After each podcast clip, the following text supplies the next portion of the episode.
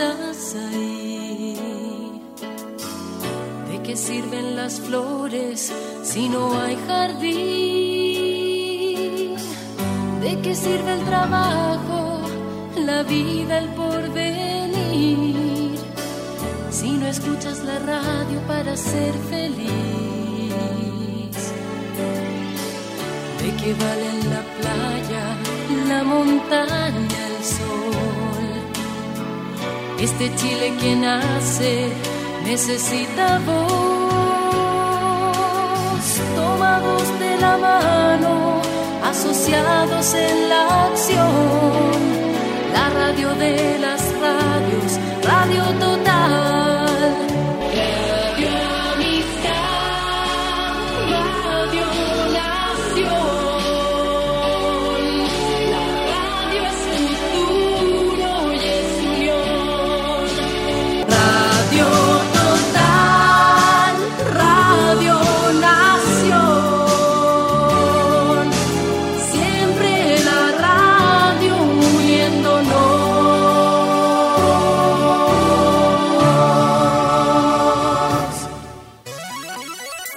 2021, sumérgete en la onda de oyentes. Vive en modo radio. Programados contigo.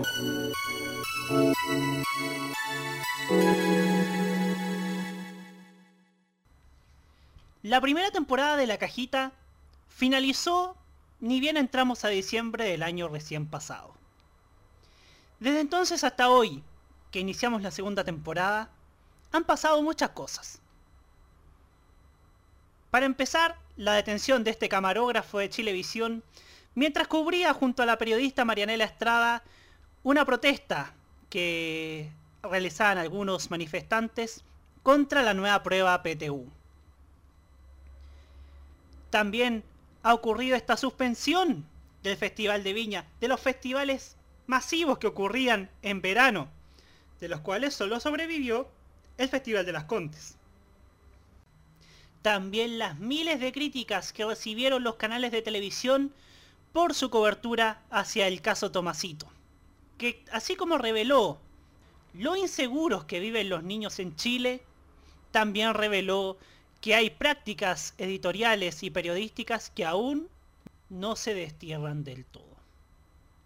La buena noticia fue esta oficialización de la señal 2 de Televisión Nacional de Chile, que tendrá un perfil infantil y familiar, que sin duda puede cubrir todas las necesidades que hoy día tienen los niños y jóvenes que hoy día están huérfanos de la televisión abierta y que hoy día cuentan con el cable, con el Netflix y con YouTube, que muchas veces tiene contenidos que no son apropiados para ellos, a menos que haya pleno acceso a Netflix Kids o a YouTube Kids.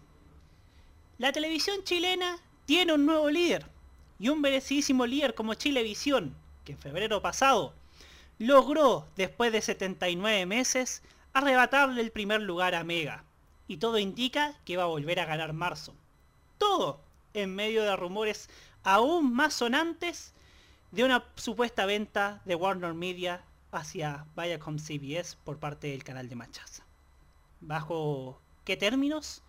Nadie lo sabe.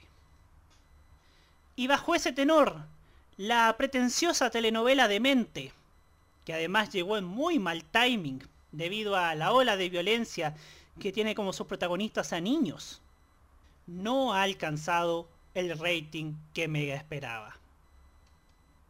Han ocurrido muchas cosas, han ocurrido varios sucesos que pueden definir el futuro de la televisión chilena. Un futuro negro, un futuro esplendoroso. Sea como sea, acá estaremos este año y con más voces para llevarle a usted las malas y las buenas noticias. Y de todo corazón, esperamos que sean muy buenas noticias. Soy Roberto Camaño y así abrimos la cajita. Érase una vez un país con unos medios de comunicación complacientes con el poder. ¡Arriba los corazones!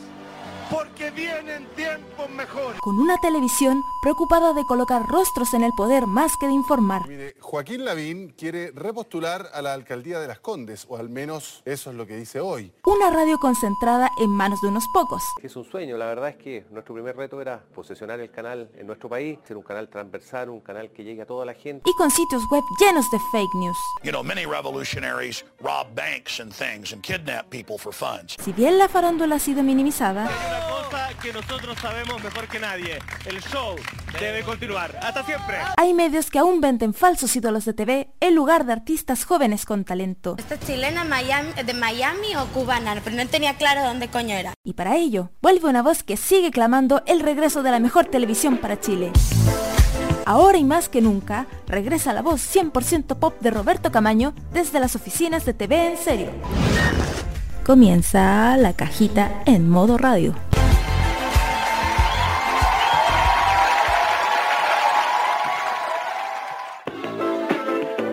Hola, ¿cómo están? Yugo, yugo.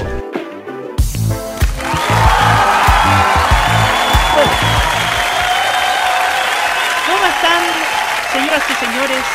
Tengan todos ustedes muy buenas noches y sean todos bienvenidos a un nuevo capítulo, a una nueva temporada de La Cajita aquí en nuevoradio.cl.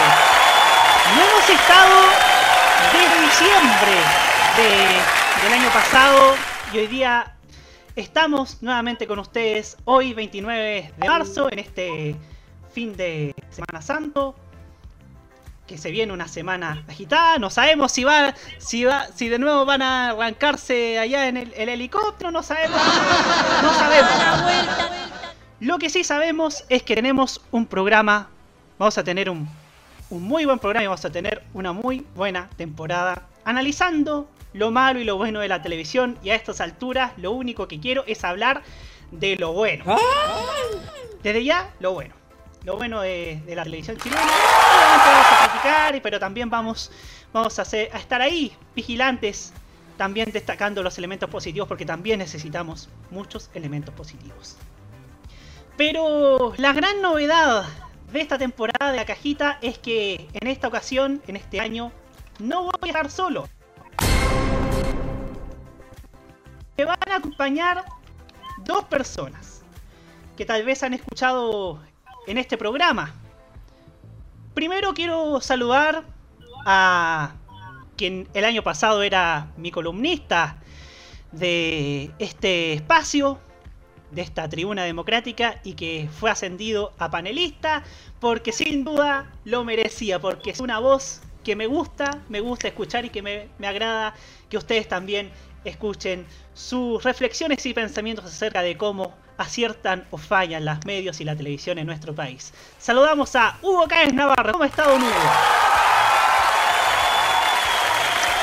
Buenas noches Roberto, muy buenas noches a todos. Estoy muy contento de esta, eh, esta ustedes, eh, y espero aportar con este arena como lo he hecho anteriormente. Y mi segundo panelista de este programa fue un descubrimiento mío, quiero decirlo. Fue. Lo trajimos para. Lo traje para acá para que hiciera la una sección. Que luego derivó en programa de esta radio. Y que también hoy día se suma como panelista de la cajita. Saludo a Nicolás López Caballero. ¿Cómo está Nico? Hola Roberto, hola a todos quienes nos están escuchando. Es como raro, es como volver a la casa donde uno nació. Porque ahora estoy en el spin-off de la cajita, pero siempre es un grato placer estar acá y sobre todo conversando de temas muy importantes, no tan solo a nivel de medios, sino que también una conversación importante para lo que es la sociedad chilena y lo que queremos lograr. Efectivamente, señor Nicolás. Y bueno, en esta ocasión me acompaña en este estreno de mi espacio, de esta segunda temporada de La Cajita, el jefe de esta radio, el señor Roque. ¿Cómo están? Muy buenas noches, amigos oyentes de Nuevo Radio. Los oyentes de la cajita de todos los lunes a las 21. Un gusto estar acá inaugurando esta temporada 2021-2022 de modo radio que inicia a partir de hoy.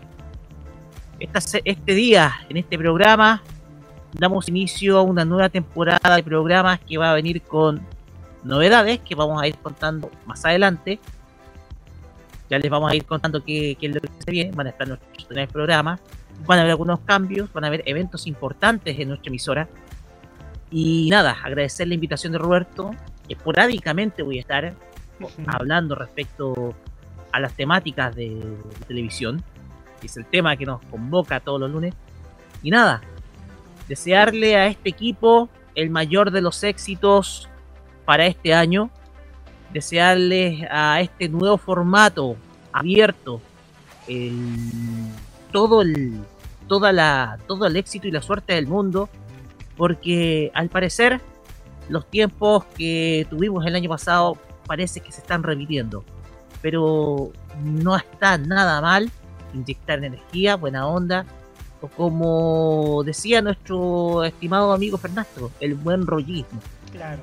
Así que estimado Roberto le dejo los micrófonos para que presente el programa porque comenzamos a partir de ahora la temporada 2021 y 2022 de Morra. Así es. Esta temporada que sin duda va a estar tremendamente...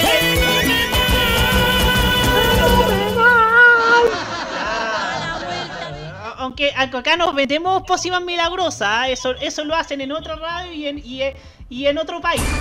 Bueno, y un gobierno de otro país también que, que está recetando así como como recetas milagrosas para prevenir el COVID. Bueno, les vamos a dar el temario del programa, el primero de hoy. Eh, vamos a hablar de algo que pasó la semana pasada, que es cómo cubrieron los medios el caso en Joy. Y va a haber algo acerca de la denuncia de Mirko Macari, de quien sugirió el telefonazo a Alba Visión, los dueños de la red.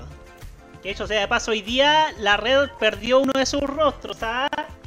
Pero pero y parece que no fue en tan tan buenos términos. Bueno, también vamos a hablar acerca de TVN que está por primera vez con números azules tanto en audiencia como ahora últimamente en sus índices financieros y también con este lamentable suceso que pasó la noche del sábado en el que un equipo de TVN fue, fue atacado en, en la provincia de Arauco y también vamos a hablar acerca de esto que, trascendió de que Canal 13 va a incluir a mujeres en su directorio. ¿Va a tener alguna incidencia en su programación? ¿Va, a haber algún, algo más de coherencia acaso con, con esto que se llama el Nuevo Horizonte? Eso lo vamos a hablar más adelante. Y bueno, las redes sociales.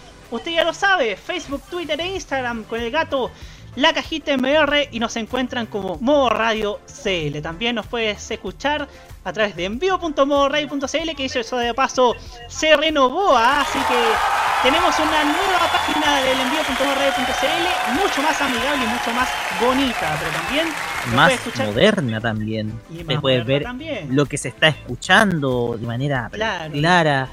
Entonces e, es un es una de las nuevas caras que tenemos para este Modo Radio 2021. Así es. Y bueno, también nos puede, y si no puede escucharnos a través de envío.modoradio.cl, nos puede escuchar también a través de a través de Tuning, nos puede escuchar a través de Monkey Boo. Eh, usted nos puede escribir también a nuestro WhatsApp, más 569 94725919. yo, yo tres meses haciendo este programa. ¿Me equivoqué o no? Porque casi, casi digo el otro. Casi digo el otro. No, está bien, está bien.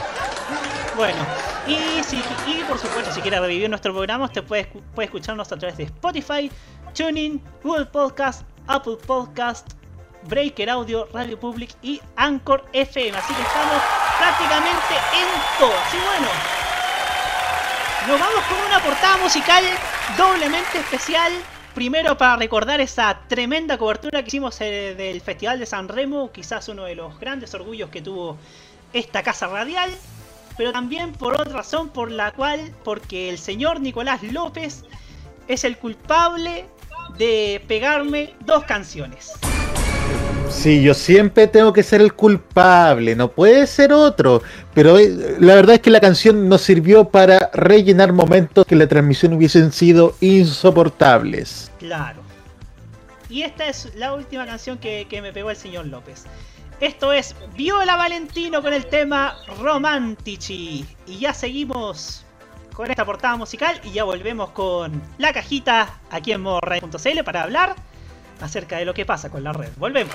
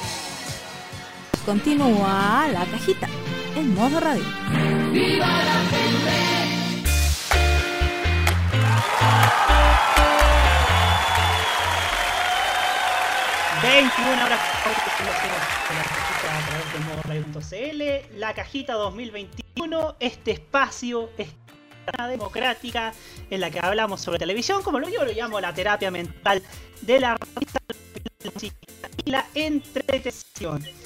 También acerca de la crítica de cómo se manejan los medios y las presiones que reciben, como pasó la semana pasada con lo que sucedió con la red.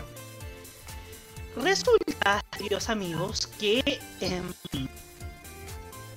surgieron nuevas aristas desde el último piloto que grabamos, el piloto cuarto y final, acerca de las presiones que recibió la red, que vinieron desde la moneda, acerca de los contenidos que últimamente ha estado virando el canal de Avenida Quilín, que son que partamos por el hecho de que está dirigido por un periodista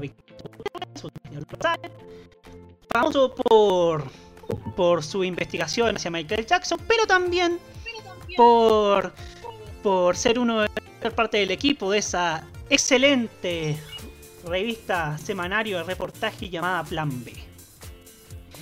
Y denuncia y perdón, que Mirko Macari, que de hecho también fue parte de Plan B en su minuto, también fue parte del mostrador también, y hoy día es parte del podcast La Cosa Nostra, el cual hoy día no puse a escuchar el último capítulo que subieron, denunció respecto a las presiones de la jefa de gabinete de la red, la señorita Magdalena Díaz, que quien habría sugerido el telefonazo al dueño de la red, el señor Remigio González, el fantasma, sería nada más ni nada menos que Javier Urrutia Ursula.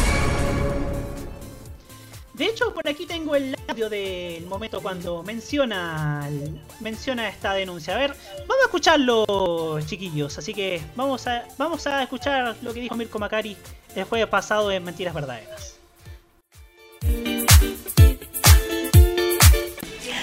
Por eso, por ejemplo, no dejaron de sonar los teléfonos de los medios de comunicación al más alto nivel cuando en 2018 un ex ejecutivo de Banchila Inversiones declaró en CNN que él guarda en una caja fuerte las grabaciones telefónicas de las compras que hizo el actual jefe de Estado de Acciones del AN en 2006 y que le valieron ser sancionado por la SBS. Entonces la moneda puso en marcha un silencioso pero efectivo despliegue para neutralizar la información. El tema quedó fuera de la pauta informativa, sobre todo de noticieros y matinales, aunque se dieran un festín con el asunto en redes sociales. La operación incluyó desacreditar al personero que hizo esas declaraciones atribuyéndole intenciones de extorsión y chantaje. Algo similar intentó la jefa de gabinete de, Piñera, Magdalena Lapoyo Díaz, la semana pasada con lo de Enjoy. Agarró el teléfono y llamó a la empresa matriz de esta estación televisiva en Miami para quejarse por la cobertura. Pero lo hizo diciendo que quien le había recomendado llamar era el ex director ejecutivo de esta estación y también del Canal 13, Javier Urrutia. Díaz no sabía que mencionar a Urrutia era como llamar a la Embajada de Israel para pedir algo viniendo recomendado por Daniel Jaue. Brutal, ¿ah? lo más. Yo, yo me quedo con lo, con lo que dijo. Lo último que dijo Mirko Macay, que es que llamar a Albavisión viniendo recomendado por Javier Urrutia era como llamar a la embajada de Israel eh, viniendo recomendado por Daniel Casi irónico este tema, pero resulta que el domingo pasado, el fin de semana pasado, salió otra arista más respecto de esta de esta toletole que estaba pasando con esta presión de la moneda hacia la matriz de la red, porque como recordamos, como, es, como escuchamos en antes, que lo que destapó Mirko Macari, resulta que Interferencia habló de por qué Javier Urrutia habría recomendado a Magdalena Díaz llamar telefonazo, mandar un telefonazo a a, a Evavisión, a, a los dueños de la red. Cito textual lo que dijo Interferencia. El ex eh, director ejecutivo de Canal 13 lleva años tratando de encabezar TVN, aseguran quienes lo conocen. Por eso le habría pasado el número privado de Ángel González a la moneda, como una manera de agraciarse y sumar puntos en su afán por seguir en la industria televisiva nacional. Pero, entre las ambiciones públicas de Urrutia, abogado de la Universidad de Chile, también figura una postulación extraña para alguien que ha trabajado por más de dos décadas en la televisión. Según informaciones a las que accedió Interferencia, Javier Urrutia hizo lobby para convertirse en jefe de la Agencia Nacional de Inteligencia, la ANI, tras la salida de Luis Ferrer en noviembre de 2019. Pocos meses antes, en junio, tuvo que abandonar la dirección del canal de Luxich tras una gestión de dos años que no logró sacar a la estación de los números rojos, pero sí vio una fuerte reducción en personal y creación de contenidos propios, sumado a la externalización hacia la empresa Sequoia. Urrutia, de 49 años, estuvo en la lista corta para encabezar la ANI, pero finalmente se impuso Gustavo Jordán con una larga trayectoria en la Armada. Y bueno, pues es, yo creo que con este tema, no sé si lo, nos lo toman ustedes igual o no, pero creo que después de esto, Javier Urrutia, más que destructor de canales, ya se ascendió a operador político. Porque acá interferencia acá señala que le dio el telefonazo, le dio la, le dio la recomendación a Magdalena Díaz para que hiciera el telefonazo a la visión para caerle bien a la moneda, al segundo ¿Será tan será cierto esto esto constituye cierto cierto un, un peligro para la libertad de prensa en nuestro país ya sumándose a lo que ya lo últimamente ya todos conocemos? Pues bien, le damos el paso a nuestro panel empezando por Hugo Carres Navarro. Eh, buenas noches y problema del desperfecto en el internet. ahí les aconsejo leer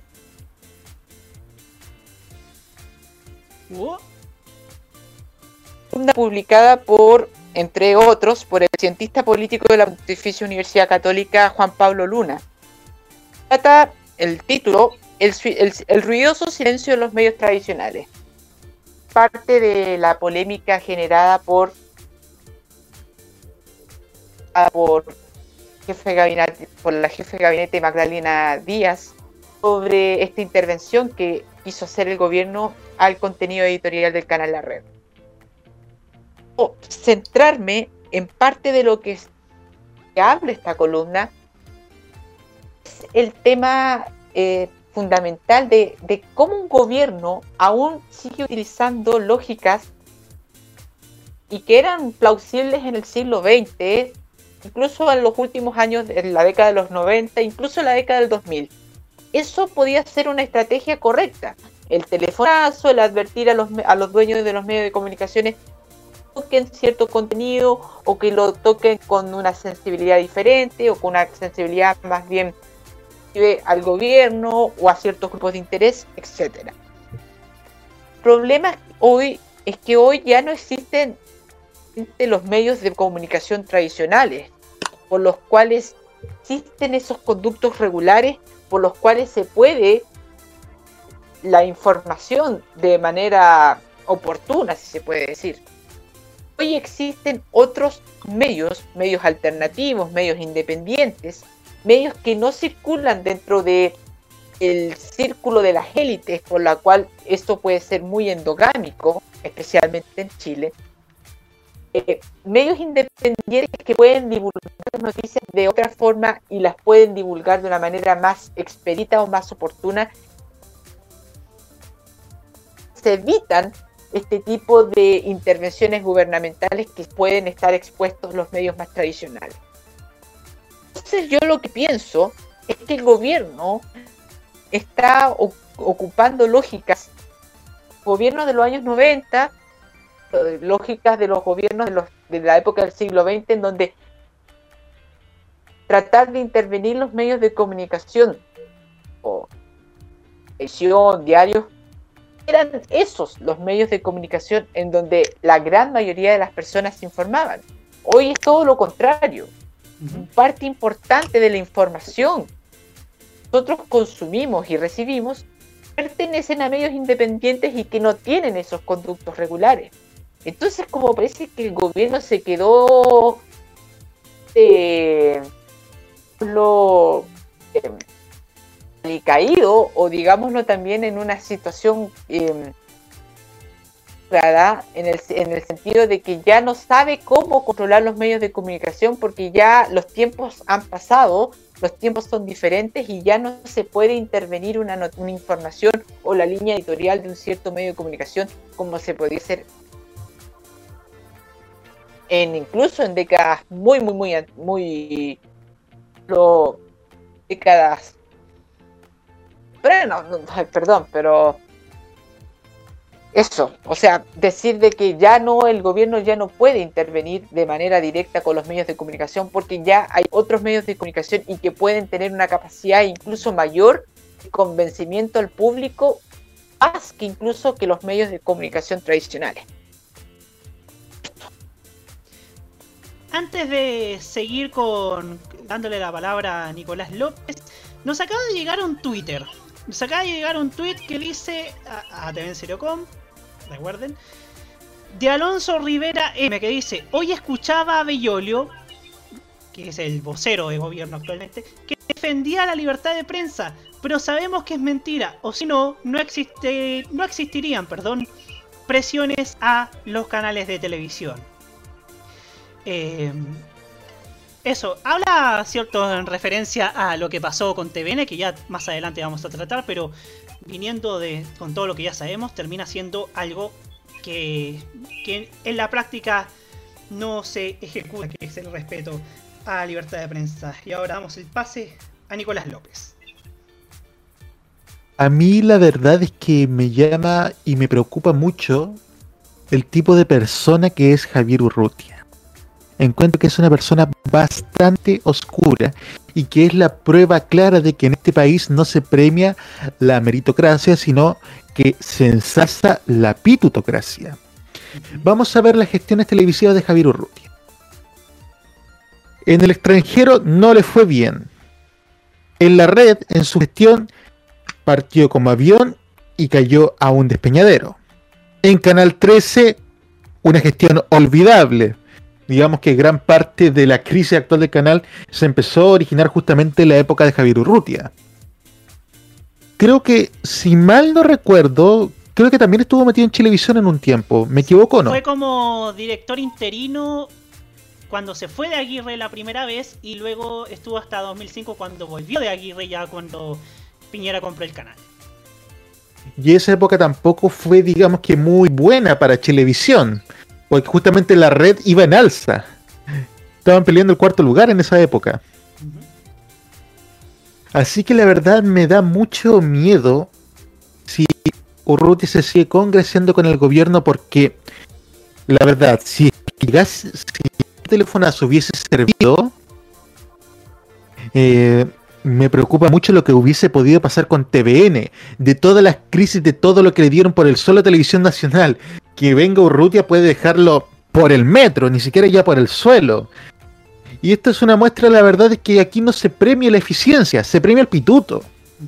Porque si, si, miramos la eficiencia, en las gestiones, las gestiones de Javier Urrutia dentro de los canales de televisión, la verdad ninguna ha sido destacable.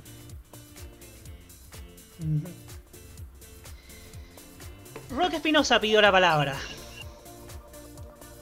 Pues bien, eh, he leído con, escuchado con atención lo que dijo Mirko Macari, escuchando con atención y, leyendo un poco el gran protagonismo que ha tenido eh, Mirko este tiempo. Recordemos que Mirko trabajó junto con Julio César Rodríguez en un tiempo. Son muy conocidos, son muy amigos, de hecho. Y, y esto te da a revelar muchas cosas, tanto en el ámbito gubernamental como también comunicacional. Estos llamados juegos de poder que existen. En primer lugar, eh, si nos vamos al ámbito del poder, nos damos cuenta el enorme peso que tienen los asesores presidenciales. ¿A qué me refiero con esto? Siempre, y esto ha sido en toda la época del siglo XX en nuestro país, más o menos desde las épocas más modernas en donde ya comenzaba a proliferar la prensa escrita como medio de poder.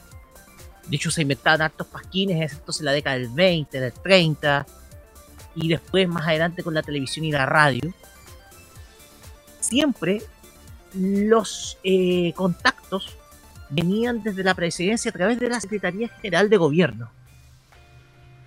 La Secretaría General de Gobierno era quien contactaba a los medios de comunicación, entre ellos TVN en su época tanto demócrata cristiana como también en la época socialista de Salvador Allende.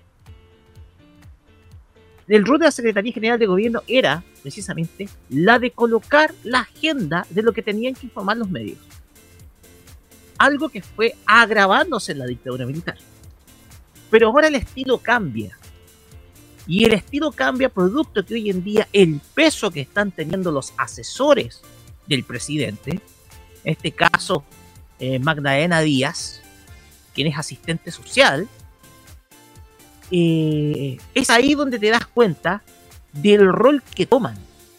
Un rol mucho más poderoso hasta incluso de los que los ministros subsecretarios. Porque lo que vemos del actual ministro secretario de gobierno, eh, eh, Beloli, es simplemente una cara para dar vocería. El tema acá es que ahí tú te das cuenta del gran poder que concentran los asesores y lo mal que le ha hecho esto a cada uno de los gobiernos de turno. Creo que quizás el último gran asesor eh, a nivel gubernamental fue el de Ricardo Lago. No me acuerdo el nombre, ¿ya? No me acuerdo el nombre del jefe de los asesores de Ricardo Lago. Creo fue el último gran asesor comunicacional que hubo. El tema acá es que aquí te das cuenta del enorme poder que tienen los asesores y eso le ha hecho muy mal. Segundo, Eh, con el detalle del señor Urrutia, pero un poquitito jugo. Lo de, lo de Javier Urrutia me parece, lo, lo encuentro simplemente impresentable. Propio de un chupa media. Es que se lo con todas sus letras. Andar mendigando un cargo público, ya sea de asesor o en este caso dirigir el canal de televisión del Estado de Chile, lo hace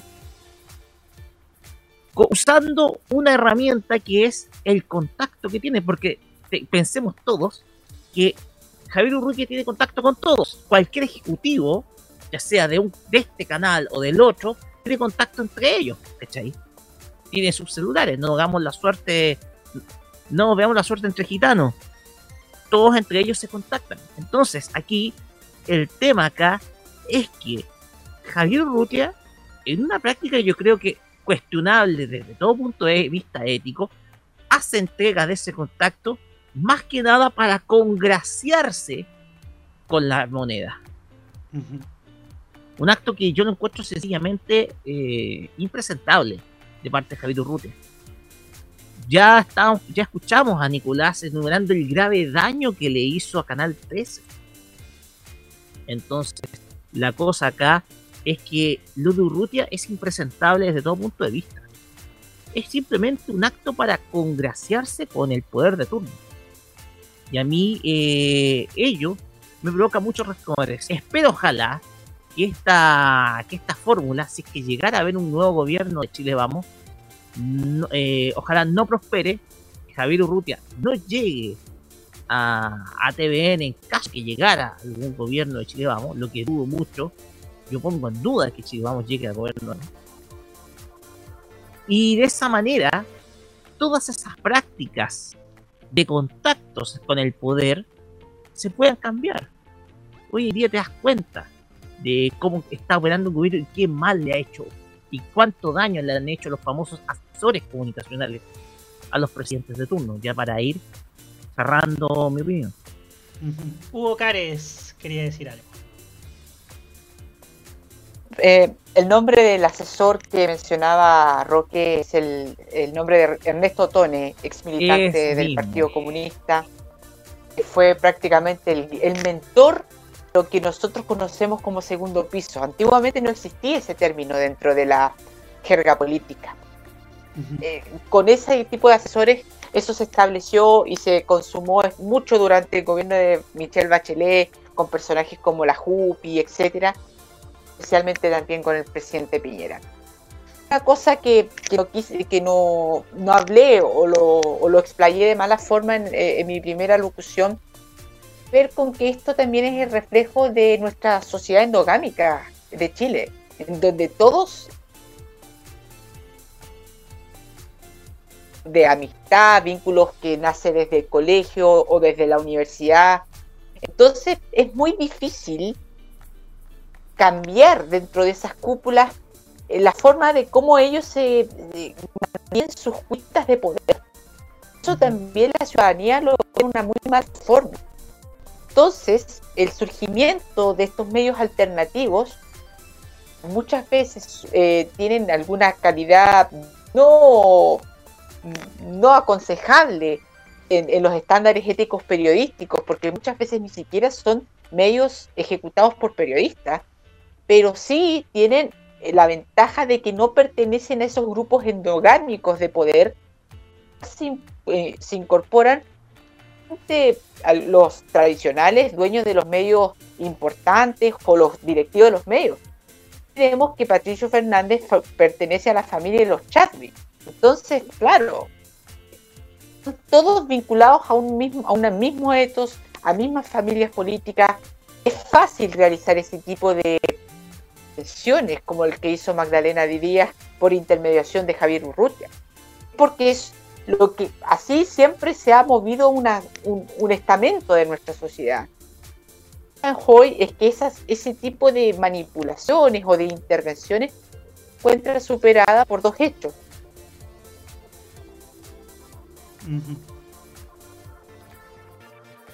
Eh, confianza que ha tenido con estos medios de comunicación tradicionales los ha ido eh, a,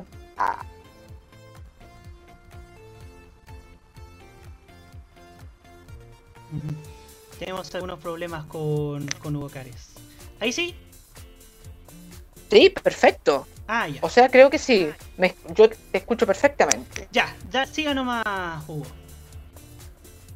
El punto es que ya, ya habías concluido el tema, es que ya nuestro, eh, la gente ya, nuestro país ya no opera las conductas clásicas como se ordenaban eh, política económica y comunicacionalmente en nuestro país. Medios alternativos han surgido, cadenas de WhatsApp, es el primer ejemplo de los medios, entre comillas, alternativos. más esos medios? Infelizmente, creo yo ya la ciudadanía ya no se informa a través de los medios tradicionales, sigue informándose, sigue viendo el noticiero central de las 21 horas, pero ya no es el medio primordial, no es la primera fuente de recursos informativos como si ocurría hace 15 años atrás, y donde era muy fácil recurrir a los telefonazos, ahora no, ya estamos en una situación muy diferente en nuestra sociedad, pero claro, no es la óptima, porque estos medios independientes, estos medios alternativos también se deberían regir por cánones éticos, a veces o eh, reflejan. Y es un tema que, viene desde, hace ya varios años, o sea, lo, que describías en la última, en la última, el último piloto con este telefonazo que, que mandó el ministro del Interior en el 93 a TVN para que se postregara la, la entrevista a Michael, a Michael Townley, si, no, si mal no recuerdo, en informe especial. Townley, claro. Claro, Michael Townley. Y, y sin duda son, son tácticas que uno cree que quedaron atrás, pero que lamentablemente siguen ahí en plena vigencia. Y, y esto sin duda es un, un grave... Porque en ese entonces, y te doy un datito, en ese entonces eh, el jefe de los asesores del presidente Elwin era el, eh, es el, esposo de la ex de la, ex militante de C, Mariana Elwin. Claro. Entonces. Julián. Julián. Claro. Y resulta que, claro, uno cree que estos temas quedaron atrás, pero que, que tristemente siguen, siguen en plena vigencia y más aún con un gobierno que está absolutamente desacreditado, que además ha hecho cosas para que ha hecho cosas como manejar las pautas, como que por ejemplo aparecer cierto en los noticieros de la tarde comunicando alguna alguna noticia, algún, algún, bono, la extensión del IFE, por ejemplo, porque quieren eso, quieren en el fondo, quieren subir como sea eh, la aprobación que ya está a niveles ínfimos. Pero claramente, y a juzgar por lo, último, los últimos datos, por ejemplo, el COVID, sencillamente no lo, va, no, no lo están logrando y al paso que vamos no lo van a lograr nunca. ¿Por qué? Porque sin duda eh, el manejo de la pandemia y el manejo de, todo lo que ha pasado en el último tiempo les ha quedado bastante chico. Y bueno, ¿qué decir de la red? Em, la red ha ido por un buen camino, más allá de lo que pasó hoy día, que yo, perdóneme, pero lo que pasó con José Antonio Neme, que se fue prácticamente por la puerta de atrás, porque él quiso, porque, porque se fue por más plata y después de todo lo que, lo que habló contra Mega, vuelve a Mega, o sea, me parece... Y además sin, sin ni siquiera aparecer, según contó el filtrador, ni siquiera apareciendo en, el, en la despedida que le, que le planificaba la gente de la red, me pareció por lo bajo que es un acto de deslealtad incluso desde, desde, el, mismo, desde el mismo canal. Que por, y eso significa quizás un retroceso para su carrera, algo lamentable por supuesto, y que, y que no sabemos en qué va a terminar todo eso, pero sin duda la imagen que tenía la gente de Neme, sin duda, a partir de ahora se le va a caer mucho, mucho, demasiado. Pues bien, nos vamos a la música, queridos Vamos con. ¡Ah! Roque Espinosa. Sí. te digo, para mí, que quiere echar, eh, para mí que Neme quiere echarle la competencia a Julio Uf. Sí, eh, Nicolás López que había pedido primero el PLP. Yo creo que la verdad me parece muy errática la decisión que tomó José Antonio Neme, porque se fue despotricando contra Mega, contra el matinal, que no tenían opinión, que no le daban libertad. Se fue a la red, fue un tiro, fue un tiro al blanco. La verdad es que al lado de Alejandro de Alejandra Matus, de Mónica González, la verdad que es que Neme quedaba chico a ellos dos que son grandes próceres del periodismo nacional y que después de despotricar un año entero contra el canal que contra el canal donde estuvo mucho tiempo, donde estuvo haciendo las mismas payasadas que ahora criticaba, volvió a lo mismo. La verdad, Neme sepultó su carrera con este traspaso. Hugo Cares. Que el tema de Neme o es oportunismo o fue una decisión oportuna tratar de radicalizar sus puntos de, sus puntos de vista desde el estallido, como mucha gente ¿ah? que ha tratado de subirse ese carro élite populista, pero parece que Mega está comenzando a tomar una vertiente diferente a lo que ha sido durante este último tiempo. Búlveda para entregar una fuerte crítica a, las acciones de gobierno en torno a, los ingresos que tienen que recibir las personas durante estos tiempos de pandemia. Hizo un speech bastante, bastante aplaudido, invitado incluso por Stefan Kramer. Y parece que esto, y también la incorporación de una periodista de alto talante como Paulina Allende Salazar, también puede indicar de que Mega está reaccionando y está aprendiendo de lo que no pudo aprender durante la época del estallido social y los, meses de la pandemia. Tal vez. Usted me lo dijo por interno, ver para creer. Ver para creer.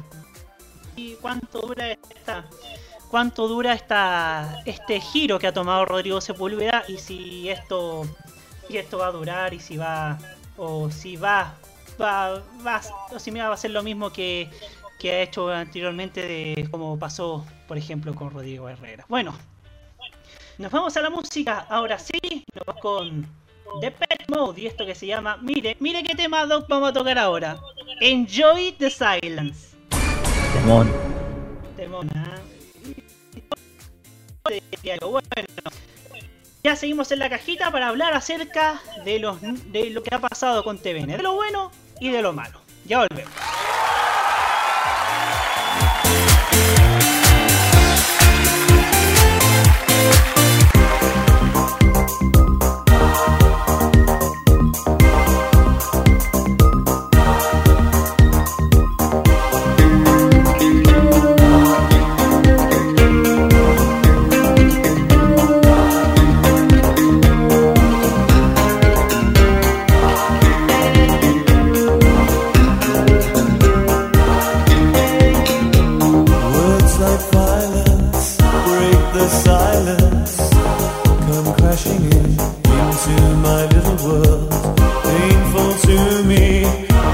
right through me. Don't you understand?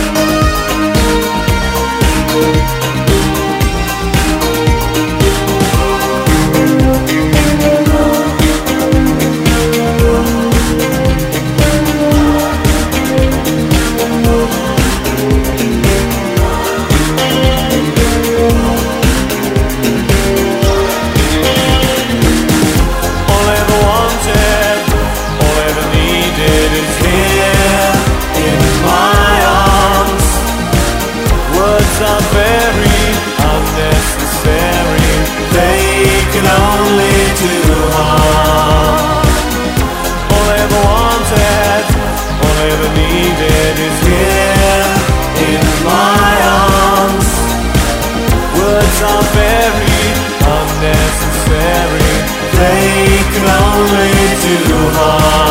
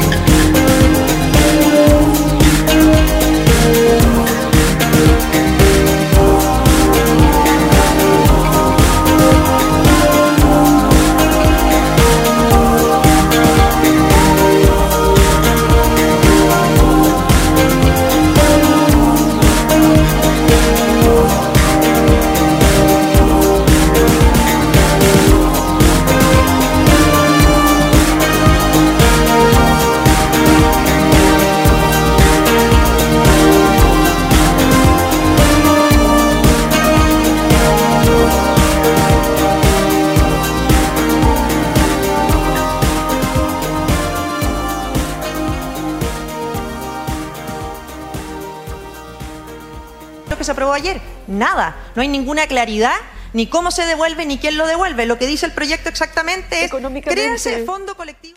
todo lo que a lo mejor no tuvimos cuando, cuando fuimos jóvenes y niños. Porque las creo.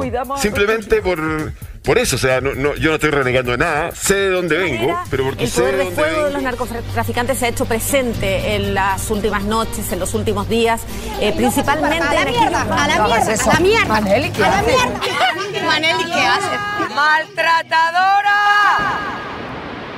¿Usted no quiere ver algo distinto? TVenserio.com Somos tevitos, igual que tú. Prográmate con lo prohibido. Los martes a las 21 horas, hora chilena, te invitamos a probar una manzana muy particular. Una manzana que te hará disfrutar, gozar y entretener con la mejor música y la simpatía de una mujer dispuesta a todo. Te invitamos a degustar la manzana prohibida con Loreto Manzanera junto con Segundo Fernández prográmate con Modo Radio. Modo Radio es para ti. El anime. ¡Uy! ¡Llámelo! ¡Llámelo! La música asiática. I want you.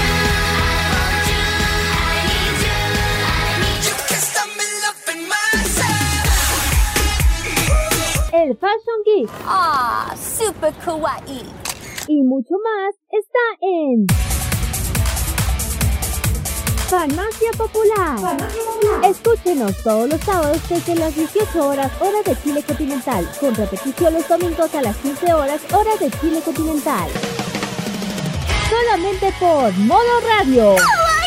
Farmacia Popular. Prográmate con Modo Radio. Modo Radio es para ti.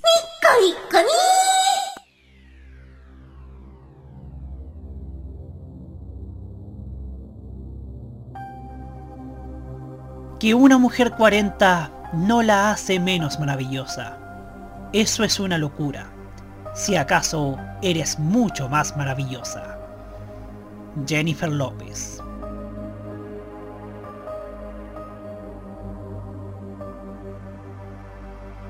Prográmate con Modo Radio.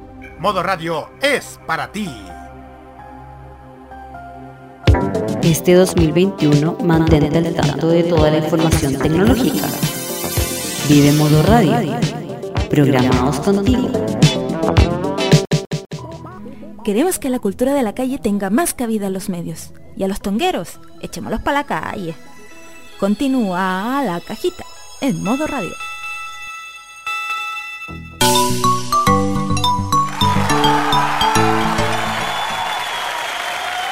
Horas ya con 57 minutos. Ahora sí podemos dar la hora porque estamos en vivo y en directo aquí en la cajita en radio.cl. Y vamos con el siguiente tema. Habla de, esta, este primer capítulo del 2021. Una noticia buena y una noticia más respecto a la ¿Por qué? Porque, porque este, en- entre marzo y abril los canales, cierto, entregan su balance real. Eh, usted ya captará. Y resulta que la Televisión Nacional, que informó sus resultados correspondientes al cierre del año pasado, al cierre del año financiero 2020, que logró recuperar el tercer lugar en sintonía desde septiembre y fortalecer su programación como resultado de la ejecución plan estratégico para dejar atrás la larga crisis que le afectó y así realzar el foco en el cumplimiento de su misión pública. Y resulta que obtuvieron utilidades por primera vez en 7 años. El crecimiento de audiencia, vamos a hablar acerca de, este tema, la información que mandaron desde, desde el mismo Periodista 0990, alcanzó un 13,7% comparado con el año anterior, recuperando el tercer lugar en sintonía desde septiembre, lo que no ocurría desde el año 2013 y así revertir sus resultados financieros logrando utilidades por primera vez en 7 años. En el año 2020 TVN aumentó su participación de mercado en 9,4%, alcanzando ingresos de, escuche bien, 41.267 millones de pesos, lo que implica un 0,2% de crecimiento comparado con una caída del 13% observada en la industria publicitaria producto de la crisis pandémica. Como parte del plan estratégico, TVN ejecutó una reorganización de su modelo de operación, logrando una reducción de sus costos y gastos de administración de 27,4% desde 50 56.049 millones en 2019 a 40.682 millones en 2020. En un comunicado, el canal enfatizó que comprometido con su misión pública, TVN continuará fortaleciendo su oferta programática para entregar contenidos de calidad que promuevan la cultura, la información veraz y una perspectiva plural en toda su programación, manteniendo el compromiso de ser el canal de mayor cobertura para alcanzar todos los rincones de Chile con televisión digital y de alta definición. Y, ej- y ojo que lo están logrando, hoy día llegaron a Chillán en HD. Lo anterior en un marco de gestión de ingresos y costos que permita garantizar la sostenibilidad de la televisión pública en el tiempo.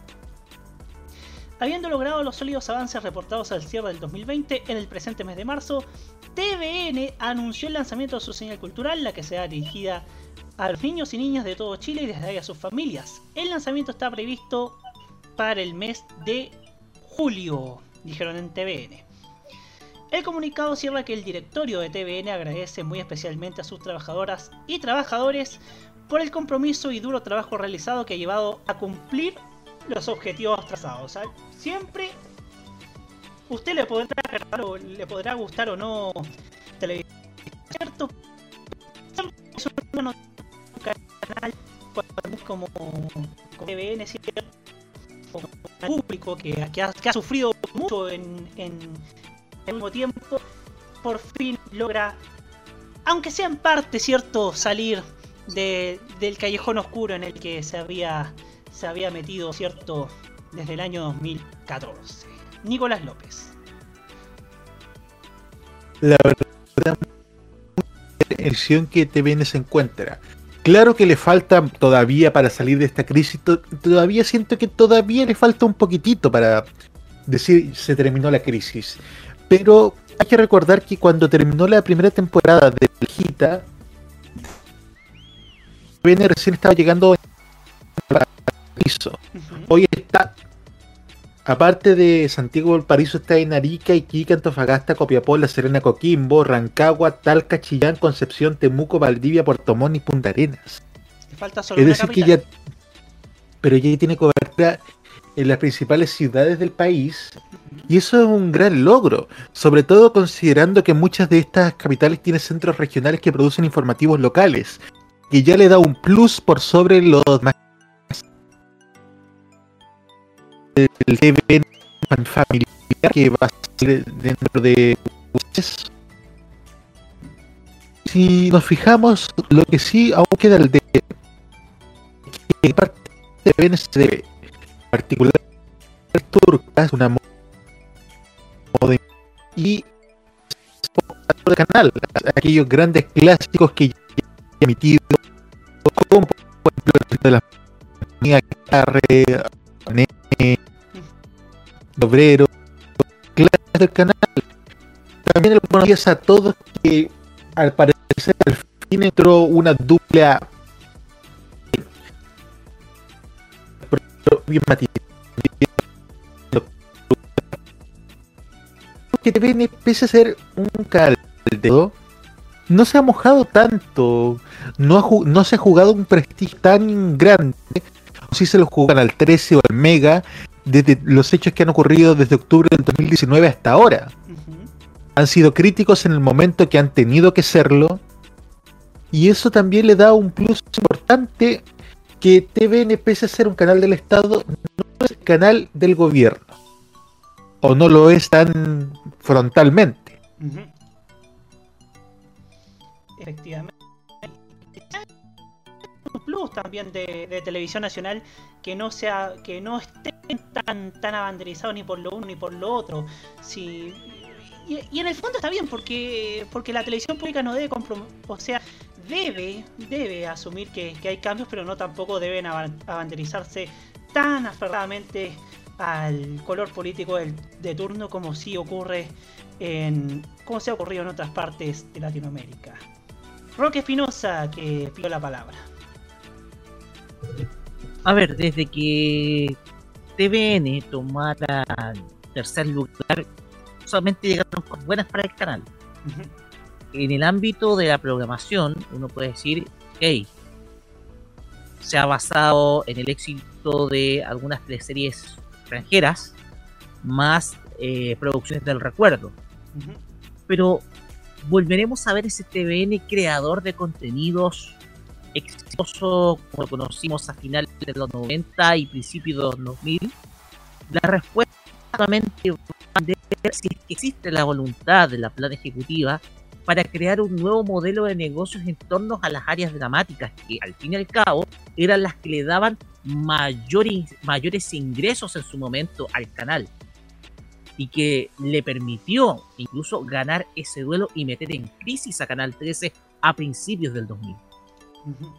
La cosa acá es que ahora TVN, si desea volver a apostar por una producción dramática para crear un excelente trencito programático con las noticias y la programación del Nocturna, la cosa acá es que TVN tiene que reinventar su modelo de negocios en torno al área dramática, creando, por ejemplo, una teleserie por año, en lugar de dos cosas hacía antes, un poco para ir reestructurándose, creando guiones que sean empáticos con la sociedad del momento y apostar no eh, y apostar a en parte eh, con la externalización de algunos servicios. Por ejemplo usando una productora externa para realizar, por ejemplo, las grabaciones y así eh, reclutando los rostros, etcétera, y obviamente usando sus propios equipos técnicos, porque aquí el trabajo tiene que ser mixto.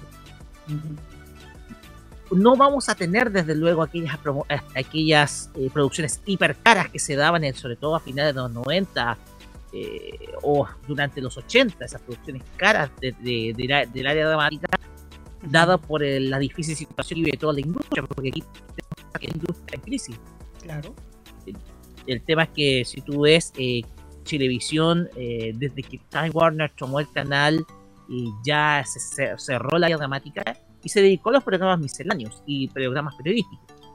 El tema acá es que TVN podría aprovechar, tal vez no ahora porque está en proceso de reconstitución, puede aprovechar en un futuro ese know-how que le está dando el tercer lugar de sintonía para poder hacer una creación propia, tal vez no con los presupuestos onerosos que se tenía antes, pero sí una producción propia que permita identificarse con la gente. Por ejemplo, La Chúcara y La Colombiana eran dos teleseries que se identificaban con los sectores populares del país. Entonces, la cosa es que si va por ese camino TVN, yo creo que podría incluso capitalizar ese éxito aún más en un futuro, volviendo a abrir su, abrir su ama- área dramática, pero con un modelo de negocios distinto, ya no 100% con los recursos propios, sino con la ayuda de productoras externas que permitan realizar las tareas de casting y a la vez realizar producciones que sean de calidad y a la vez exportables,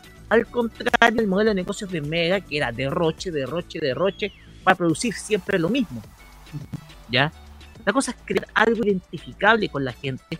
Yo creo que en ese sentido TVN puede aprovechar el know-how de este tercer lugar eh, que se está dando ahora, esto sí, en un futuro. Hugo Cres Navarro. Eh, es una noticia muy positiva que, que nuestra televisión pública, es algo importante remarcar esto, nuestra televisión pública eh, haya conseguido salir de, de la situación de crisis prácticamente casi terminal por la cual se vivió por siete años, siete largos años.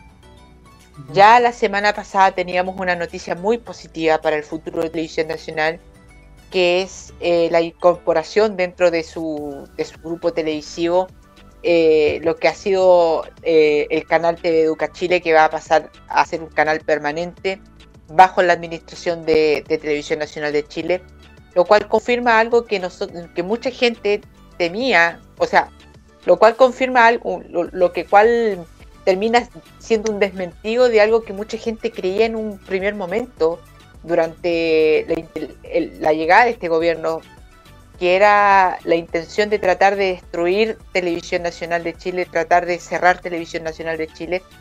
Todo lo que se ha hecho durante la administración de, de, de Francisco Guijón y Anita Joligue ha sido todo lo contrario de esos, de esos comentarios. Televisión Nacional de Chile ha ido mejorando su rendimiento económico. Televisión Nacional de Chile ha ido mejorando su rendimiento en sintonía. Ha, proporcionado dentro de la parrilla un contenido que ha sido interesante dentro del público. Afirmó una franja horario, una franja horaria que ha sido muy muy muy interesante, como es la franja de programas periodísticos los días jueves por la noche y, y, ha sido un esfuerzo tras otro.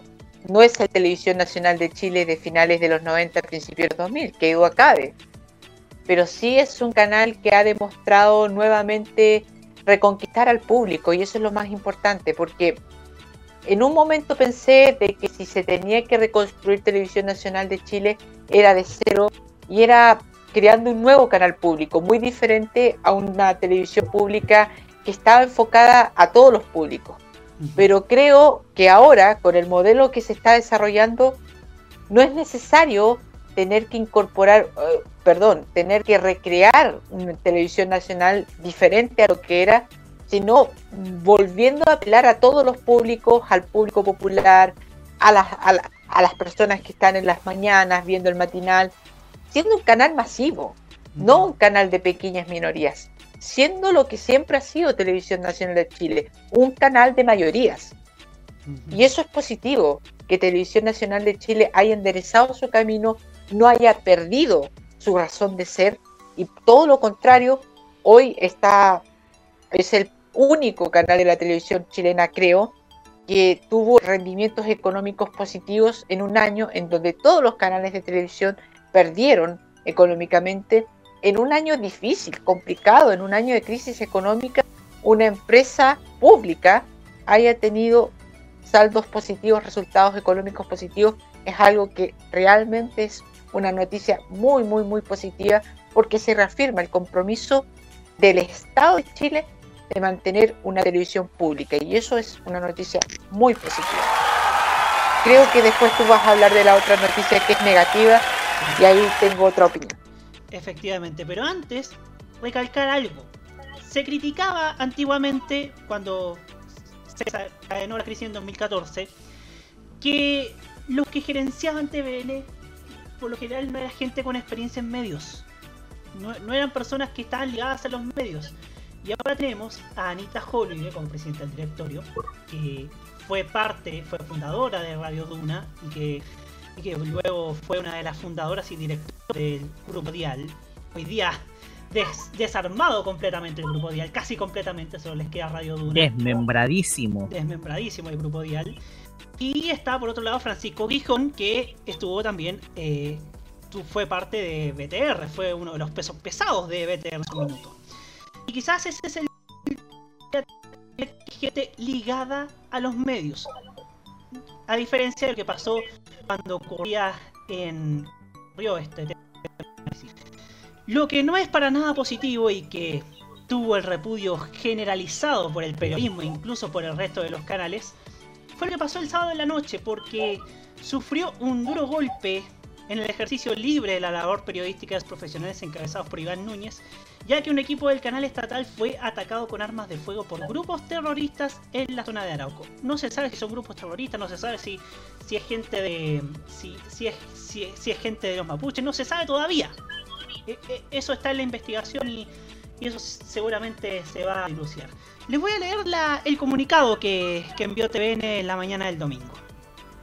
En el día de ayer, estoy hablando el sábado, y como es de conocimiento público, un equipo del Departamento de Prensa de Televisión Nacional de Chile fue atacado con armas de fuego en el sector rural de Cañete, producto de lo cual nuestro compañero de labores y camarógrafo Esteban Sánchez recibió el impacto de un proyectil que le causó heridas de gravedad, la que probablemente le ocasionen secuelas permanentes. Queremos expresar nuestro respaldo y máxima solidaridad a los miembros del equipo agredido, a su conductor Iván Núñez, y muy especialmente Esteban Sánchez y su familia. Esta agresión constituye un atentado inaceptable a la libertad de prensa, además de ser un acto criminal que merece, que merece perdón, todo el reproche social y jurídico que nuestras instituciones puedan dar a sus autores dentro del marco de nuestro Estado de Derecho. En razón de lo anterior, Televisión Nacional ejercerá las acciones que en su calidad de víctima del grave delito cometido le corresponden persiguiendo a sus autores a través de una querella criminal y colaborando con la investigación en todo lo que sea posible. Como TVN seguiremos atentamente la evolución del estado de salud de nuestro compañero. Las autoridades del canal se encuentran en la zona para brindar todo el apoyo necesario a ambos profesionales y a sus familias en lo inmediato y en su proceso de recuperación. Finalmente queremos agradecer todas las muestras de apoyo y solidari- solidaridad recibidas junto con renovar nuestro compromiso con el ejercicio libre del periodismo que ningún acto de violencia y amedrentamiento logrará afectar. Y recién hablaba del, del espaldarazo que recibió de parte de los otros canales. Y uno de ellos sucedió el mismo domingo en la mañana con, con cuando se dio esta noticia a través de las pantallas de Mega. Usted lo hablaba, lo hablaba en nuestro panel en Denantes, que Rodrigo Sepúlveda ha estado tomando un rumbo ya más crítico con, con las decisiones, últimas decisiones gubernamentales. Y el presentador y comentarista deportivo declaró que como canal estuvieron reflexionando con lo que pasó con TVN, con Esteban y con Iván, y me llega una información a la cual me suscribo, comprendo y entiendo por parte de nuestros ejecutivos, se ha decidido bajar al mínimo nuestra operación de hoy y de mañana, o sea, hoy día, refiriéndose al Día del Joven Combatiente, respecto a la cobertura de puntos en distintas zonas de nuestro país. Sepúlveda agregó que como está tan violenta la situación, nosotros hemos decidido como canal proteger a nuestros compañeros, proteger como debe ser. Va a ser hoy día y va a ser mañana, o sea, hoy día y ayer, a nuestros conductores, a nuestros productores, a nuestros sonidistas, a nuestros periodistas que van a estar en terreno. Vamos a trabajar el nivel de cobertura que íbamos a tener para este día considerando lo violenta que está la ciudad. Ojo, la ciudad de Santiago, el- toda la gran manzana de Santiago, ha estado en un nivel de violencia inédito, inédito diría yo. Enfatizó además que lamentablemente se tiene que llegar a esto a pesar de que de lo que uno tiene como misión que es entregar información, aportar, ayudar, acompañar y entregar las realidades tal como suceden. Lamentablemente nos vemos en la obligación de esto por lo que vivió Esteban Iván en TVN en el sur, a quienes les queremos mandar un abrazo muy grande. Quiero cerrar este pequeño espacio que tuvimos hoy dedicándoselo a Iván Núñez y Esteban Sánchez, dos tipos tremendamente profesionales y que sufrieron injustamente una balacera en el sur, añadiendo que ojalá esto haga reaccionar como país. No más violencia, no más violencia en nuestro lindo Chile, en un Chile que todos queremos. El espaldarazo, cierto, que recibió TVN por parte de Negra. Hugo Cares.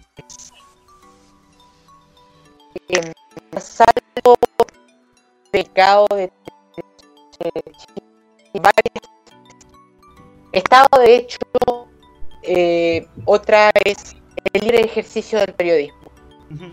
Lo que ocurrió el pasado sábado, la noche del sábado, es un hecho muy serio, muy, muy serio. Porque refleja de que hay un grupo de personas que pretende a través de las armas silenciar el ejercicio libre del periodismo en nuestro país. Así de simple, es un, así de tajante. Hay un grupo de personas que quieren prácticamente callar a chilenos y también callar a quienes pueden difundir la opinión de ciertos chilenos. Y, eso, y esto también es algo más grave. Y esto yo lo aparto de la, del análisis que nosotros tenemos como programa, que es hablar de medios. Es una situación de país. Y es lo que está ocurriendo en la Araucanía.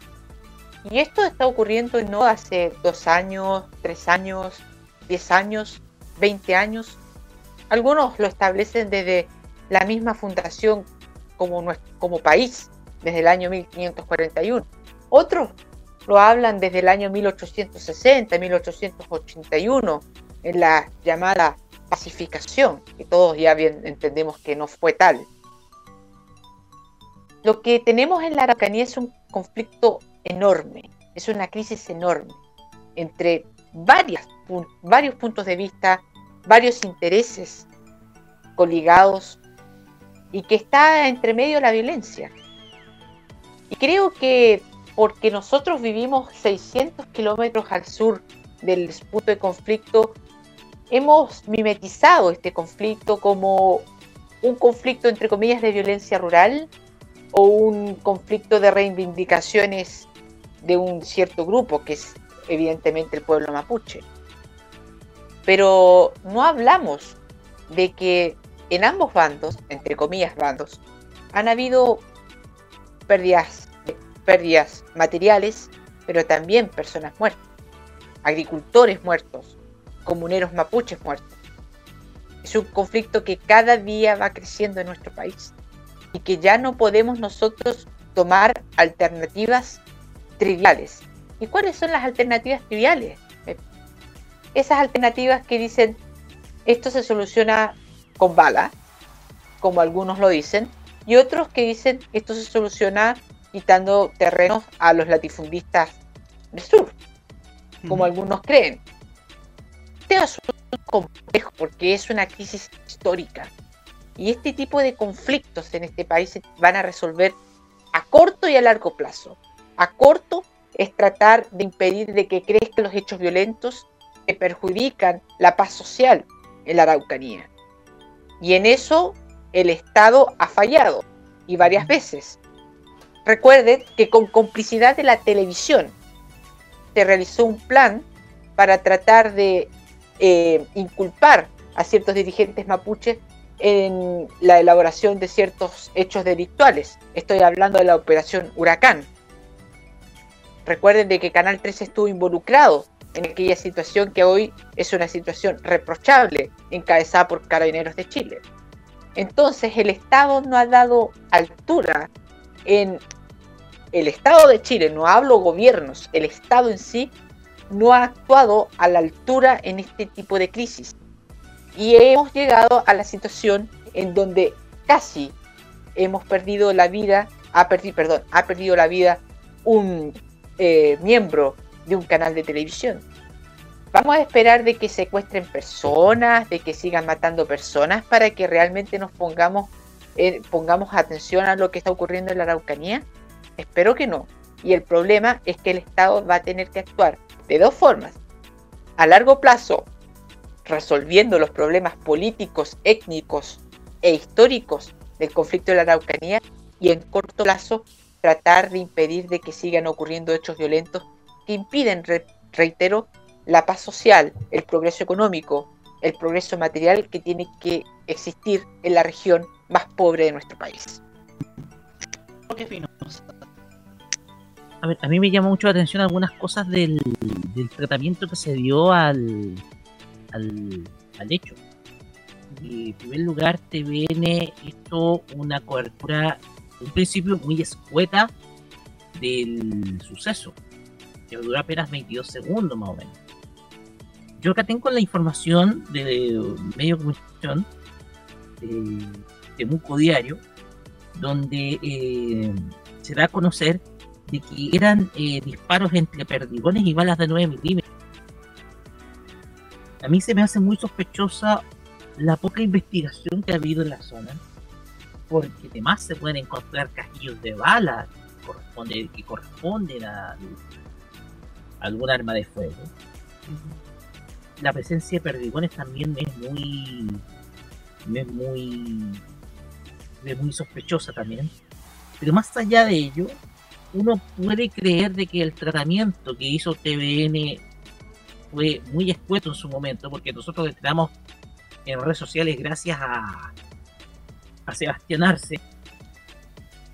Eh, en su momento, al final, fue demasiado, demasiado breve lo que comunicó TVN.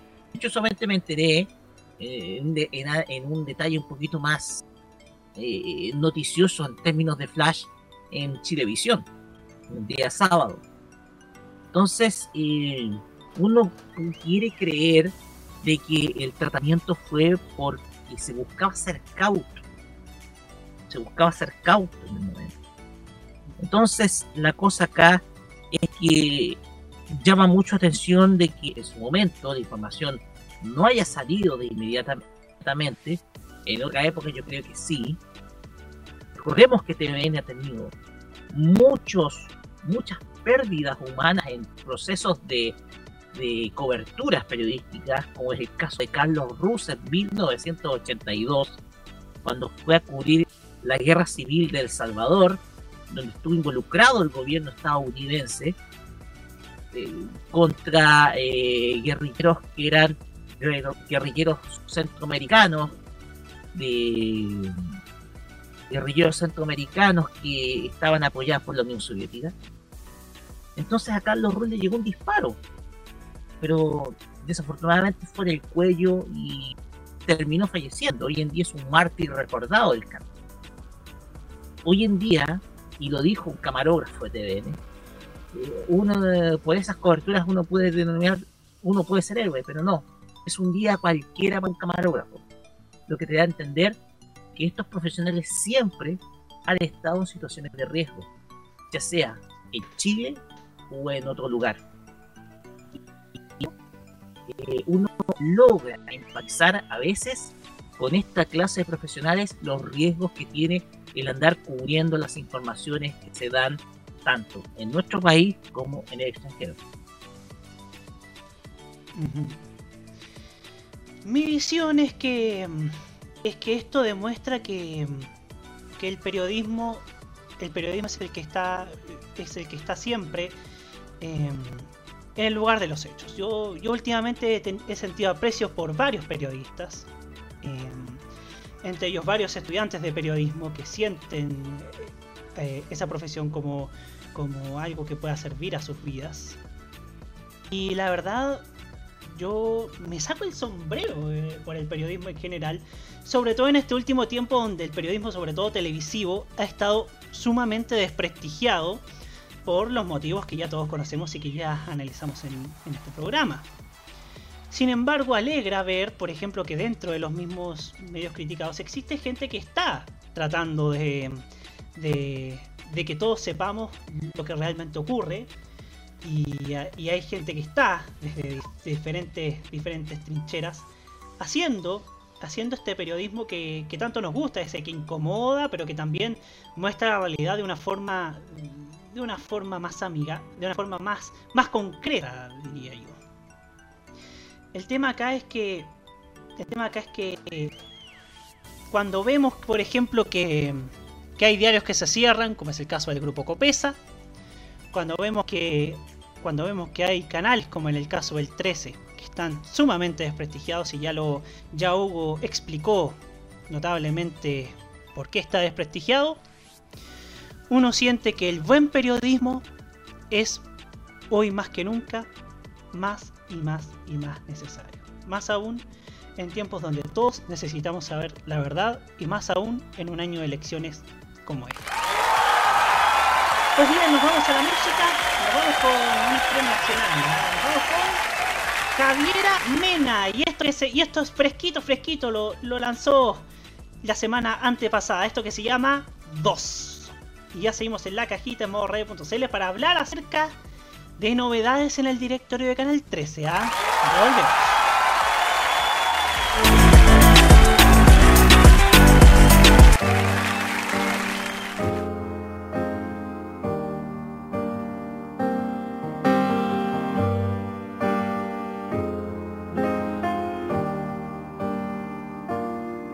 Mentira, te dije que no la quería, que un solo beso, una simple fantasía. Y me inspira toda su filosofía. Cuando cae la noche acá, mis impulsos me dominan tantas horas pensando en ella. Los minutos se convierten en estrellas. Lo que quieres tú. Acuéstate, apaga la luz. Dos latidos y un suspiro. Dos caminos y un destino. Dos historias de un capítulo de amor. Dos miradas que se cruzan y dos cuerpos que se usan. Dos amores en un solo corazón. Qué confusión. ¿Verdad? Quiero su felicidad. Y voy a ser honesta para sentir la libertad. Y duele, no quiero lastimarte más. Pero nena, si es la vida, habrá que vivirla ya. Tantas horas pensando en ella, los minutos se convierten en estrellas. Dime qué es lo que quieres tú. Acércate, apaga la luz. Dos latidos y un suspiro, dos caminos y un destino, dos historias de un capítulo de amor. Dos miradas que se cruzan y dos cuerpos que se usan. Dos amores en un solo corazón. Dos latidos y un suspiro. Dos caminos y un destino. Dos historias de un capítulo de amor. miradas que se cruzan y dos cuerpos que se usan, dos amores en un solo corazón.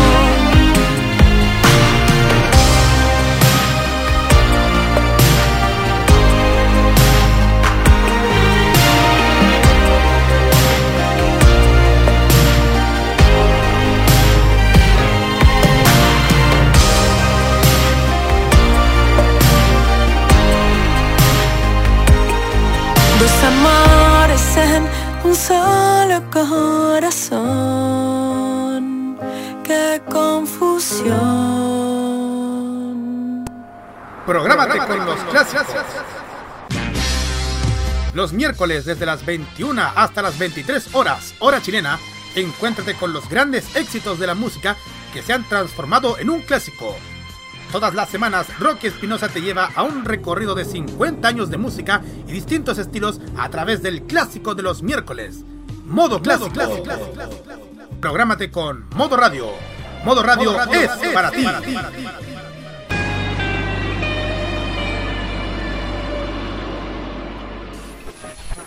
Cominciata io non saprei Prográmate con Italia.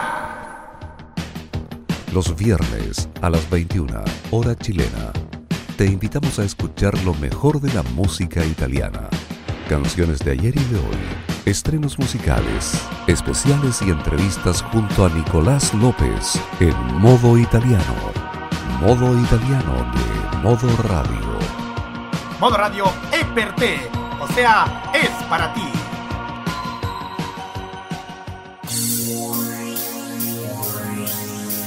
Cuando apuestas por ti mismo, estás haciendo una inversión en tu propio futuro. Cuando eliges pasar tu valioso tiempo pensando, hablando y escribiendo pensamientos negativos, estás invirtiendo en algo que no te dará absolutamente ningún beneficio en tu futuro. Beyoncé.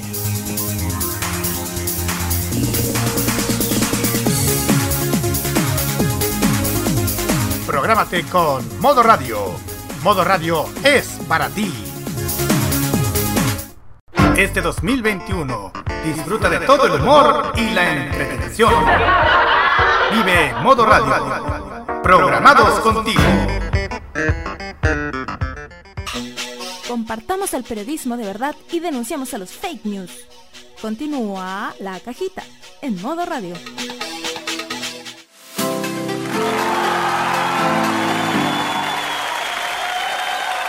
22 horas con 34 minutos, ¿ah? Ya se corrió el palito ahí en, eh, eh, en este programa, pero bueno, seguimos aquí en la de radio.cl en este primer capítulo de nuestra de nuestro segundo año y a ver, oye, ya, vamos a cumplir el primer año de vida de este espacio, ¿ah? Mm, Importantísimo.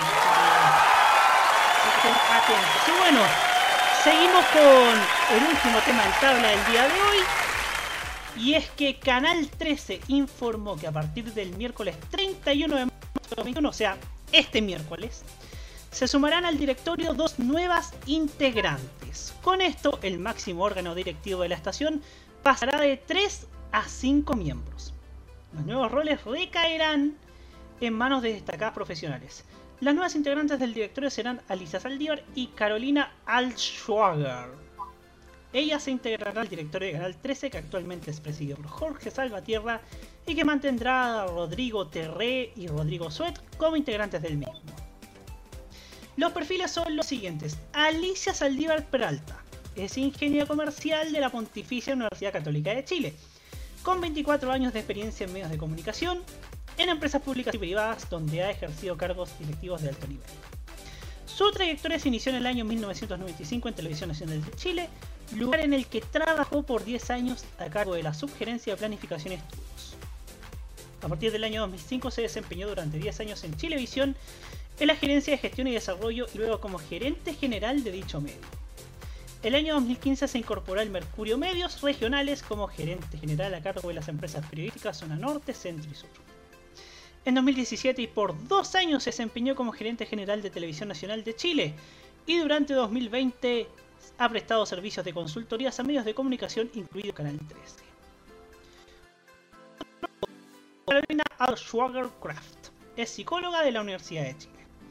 Es especialista en comportamiento del consumidor y gestión de marcas. Socia fundadora y directora ejecutiva de Alma Brands y profesora de la Facultad de Comunicaciones de la Pontificia Universidad Católica. Además se desempeña como directora en Horizon y Fundación El Tono.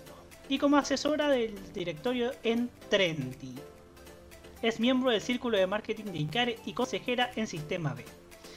Fue directora regional de Planificación Estratégica Young and Republican LATAM, directora de estudios cualitativos en Adimark y directora del Magíster de Comunicación Estratégica en la, univers UDD Universidad del Desarrollo.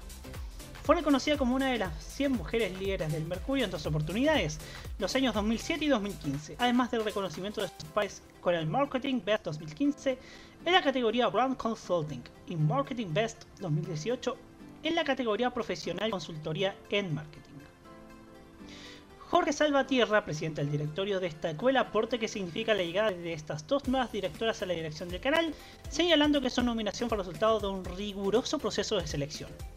Habiendo ya completado una importante fase de reestructuración organizacional y financiera, nos hacía falta un complemento de visiones con foco en nuestras audiencias y en nuestros auspiciadores, y estamos seguros que Alice y Carolina nos aportarán ese enriquecimiento de dar el pase a nuestro panel, quisiera eh, llama mucho la atención que hayan, que hayan escogido para, para cargo en el, para este cargo, estos cargos en el directorio, a gente ligada a consultoras de marketing.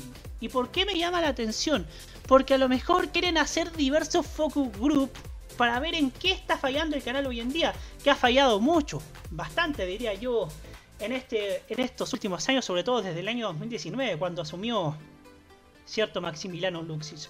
Ahora, la pregunta que me hago es, ¿será tan problema del directorio o será más problema del que está a cargo de la dirección ejecutiva o la dirección de programación, que creo que ahí está el gran problema que del cual Canal 13 hoy por hoy, que está en cuarto lugar de sintonía, todavía no se puede liberar. Ya para darle el paso a Nicolás López. Por un lado me parece fantástico que hayan incluido a dos mujeres dentro del directorio. Soy partidario también del tema de la paridad de género en los cuoteos de Obviamente eligiendo más que más que nada las capacidades técnicas para enfrentar esto. No, soy amiga del pituto para nada. Pero lo importante es, independiente del perfil que tengan estas dos profesionales, realmente vale la pena. Es decir, pueden poner a gente maravillosa con un currículum impresionante, con una gestión de medio excepcional en cualquier directorio del canal, pero son estas las personas que toman la decisión en lo que se ve en pantalla, es decir, son ellos los que ven el tema de los, los reportajes de prensa, que, que- quienes ven la errática programación del canal, porque si es para ser directorio de empresa, para decir que el, el canal tiene un directorio con paridad de género, está bien en el papel. Pero a la hora de ver en qué está fallando el canal, cuáles han sido los problemas del canal, yo insisto, esto no, no creo que sea relevante estos nombramientos si no se ven cambios en la programación del canal. Porque a la larga, si el canal falla la programación, da lo mismo a quien pongan. Tienen que solucionar el tema de programación primero y después vemos la eficiencia de las personas que ponemos a cargo.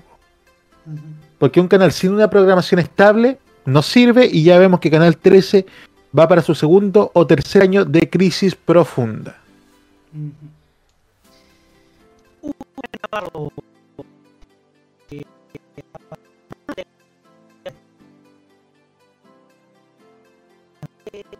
Igual acá dio en el punto López que es que, que es el tema de si, si vale la pena estos, estos cambios tomando en cuenta el información del canal y eso se nota en el cuarto nivel de sintonía que hoy día tienen, que un- cuy- cuyos productos últimamente no han logrado enganchar y hoy día están en una crisis tanto de audiencia como financiera. Ahora sí, Hugo Cares. Hugo, ahí sí. Eh, ¿Me escuchan? Sí, te Espero escuchamos. que me estén Sí, escuchando. te, escucho, te, escu- te escuchamos. Perfecto.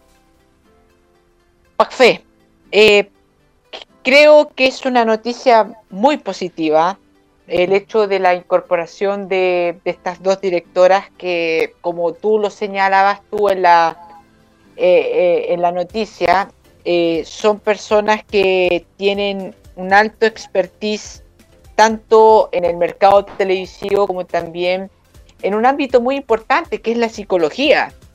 Eh, y también en el ámbito de los focus group, del análisis de comportamiento de, de mercado, de consumidores, que puede ayudar mucho a una profesionalización también de los hábitos de consumo por parte del telespectador. De todo, ¿Qué, qué pasó? ¿Se cortó? Karen. Eh, igual ya lo que está dando Hugo eh, llama la atención eh, llama la atención este este asunto del tema de que hayan de que hayan traído efectivamente a alguien que profesionalmente es psicóloga. Ahora sí Hugo Cárez Navarro.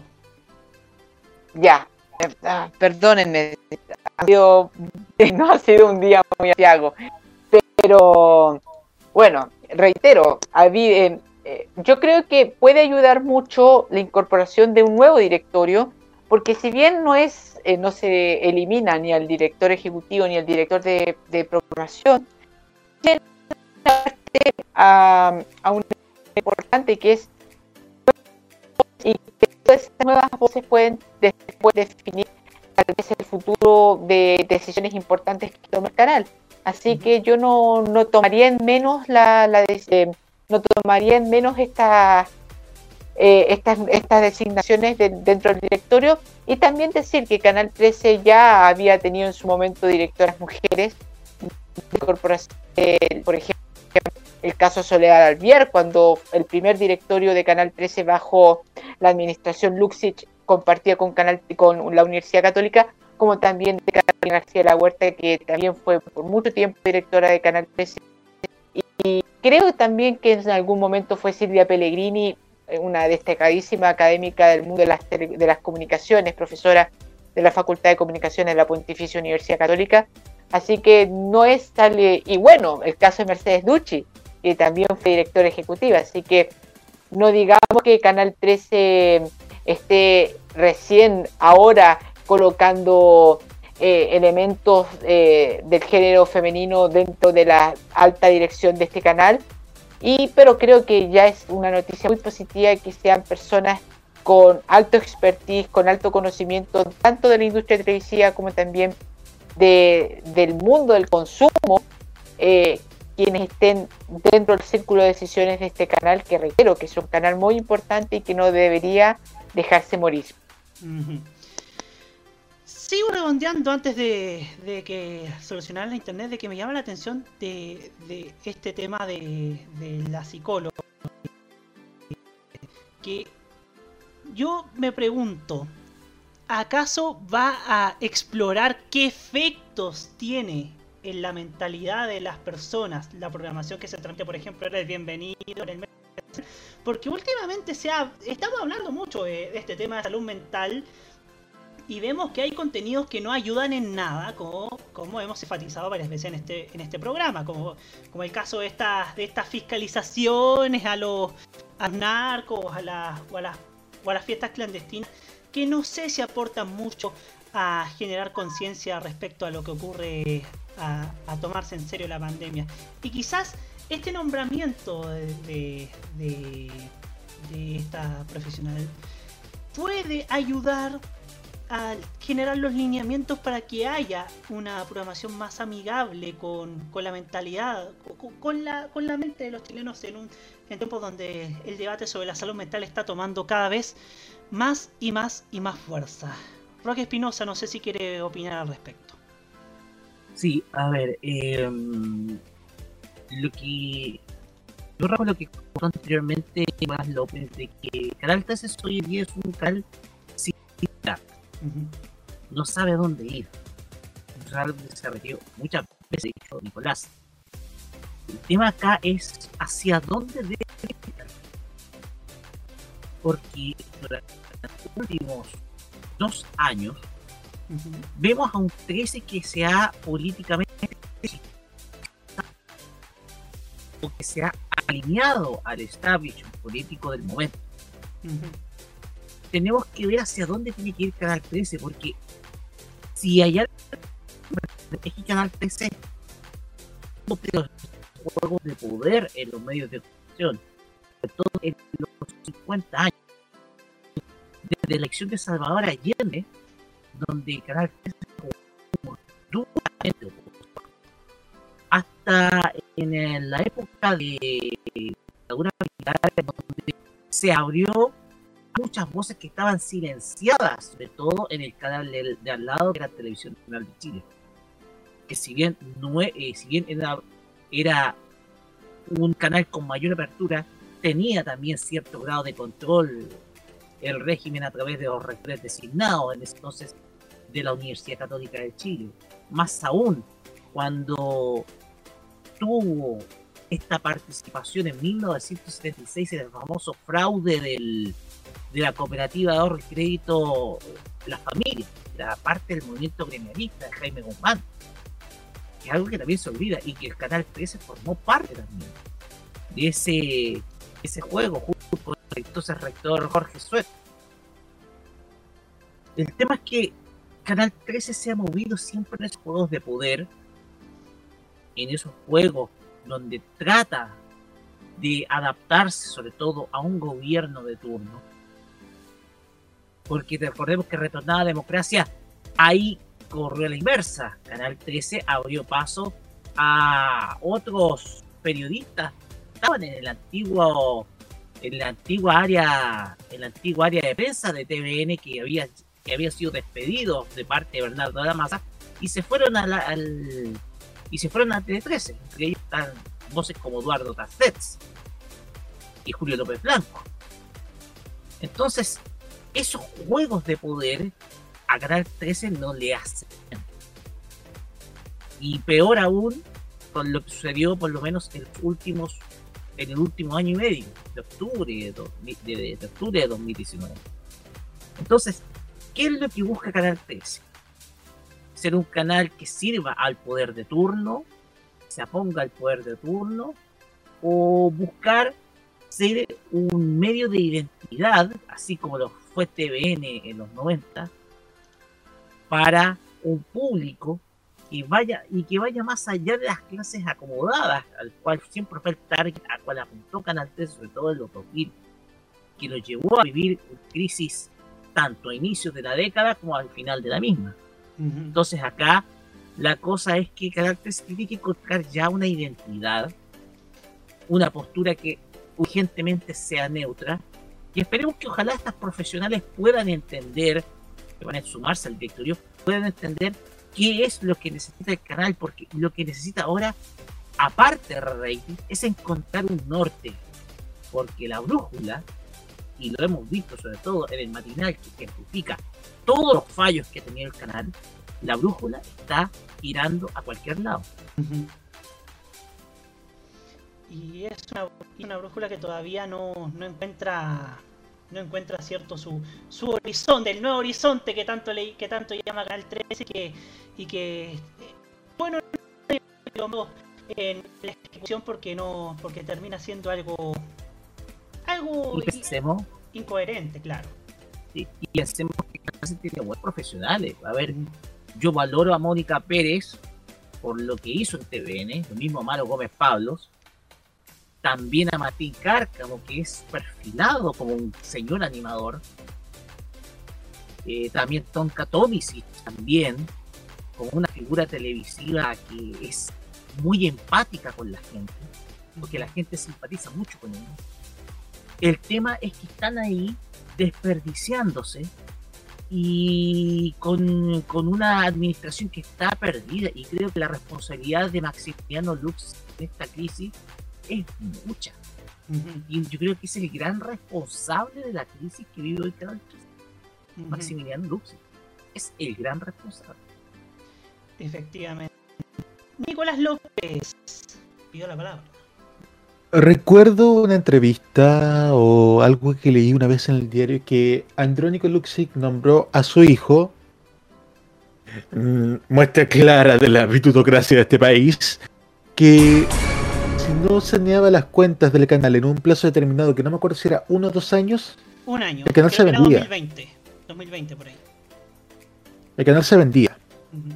Porque la pérdida económica del canal igual es grande. No y ya a esta altura, con un canal que está al borde de la ruina, si es que ya no lo está, yo creo que este año es crucial para el futuro de Canal 13.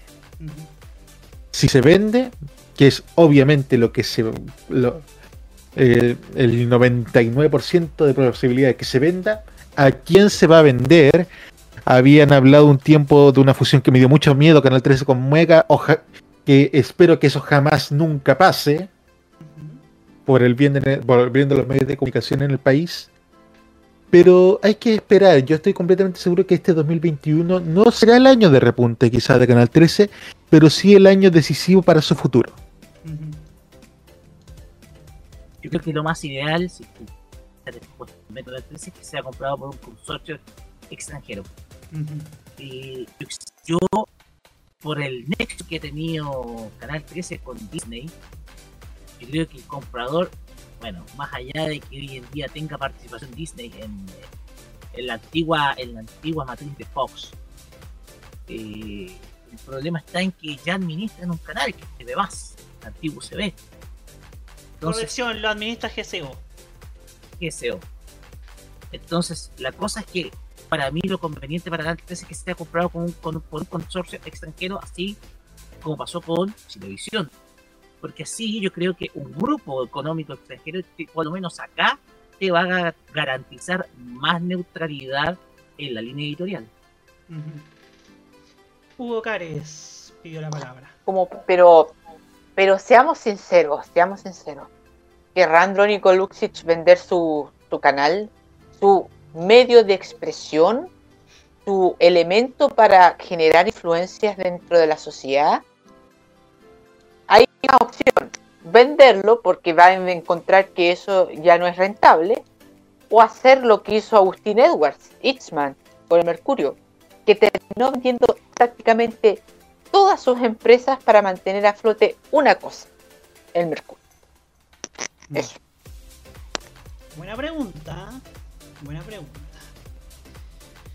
Pues bien, nos vamos a. Nos vamos a la última canción de, de esta noche. Y después prepárense porque se viene la reflexión final de, de nuestro panel de hoy. Nos vamos con otro estreno. Demi Lovato con Dancing with the Devil. Quizás es la canción, una de las canciones testimoniales que tiene Demi Lovato. Ya, ya seguimos para el cierre y las reflexiones finales de nuestro panel. Ya volvemos.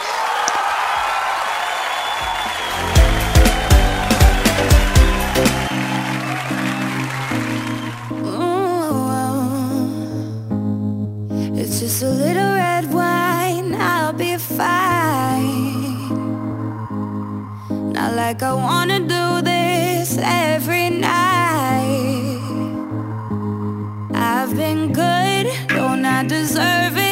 think I earned it, feels like it's worth it in my mind.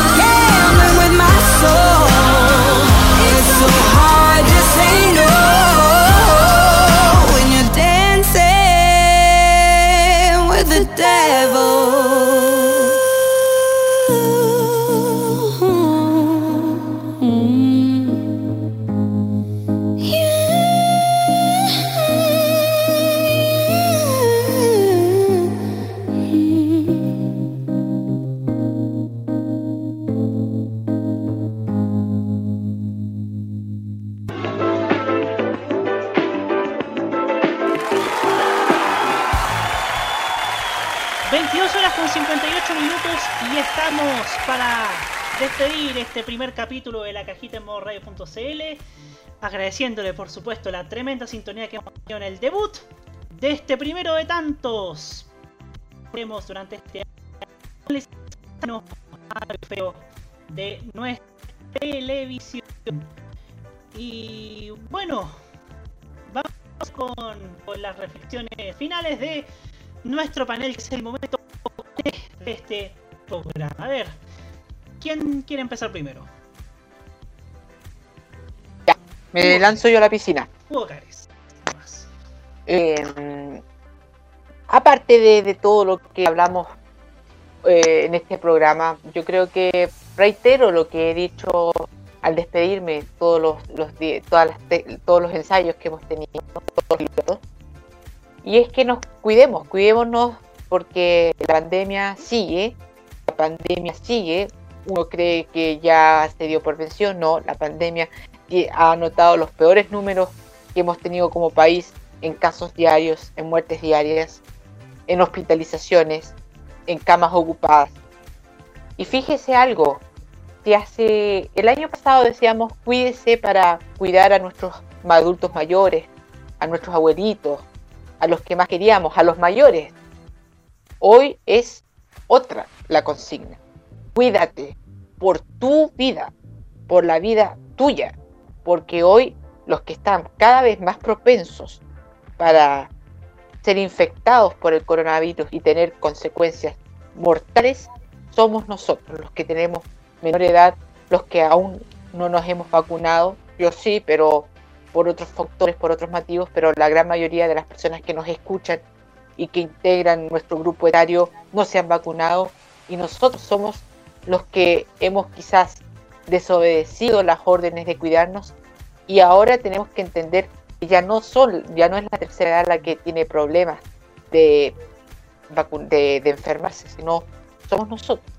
Nosotros somos los que podemos ocupar una cama y podemos fallecer. No eh, evitémonos eso y tratemos de quedarnos en las casas. Por primera vez en nuestra historia, una casa es más algo que es más acogedora que el aire libre. Quizás es un poco difícil decirlo, pero tenemos las comunidades, tenemos las, las formas como poder mantener la comunicación con los que queremos y están lejanos. Se puede hacer una vida dentro de nuestros hogares. Hagamos el último esfuerzo. Eso. Buenas noches. ¿Quién quiere seguir? Roque Espinosa. Voy a tomarme un minutito y medio como porque antes de la salida de este programa enfrentamos problemas tanto tanto como tú y yo, Robert.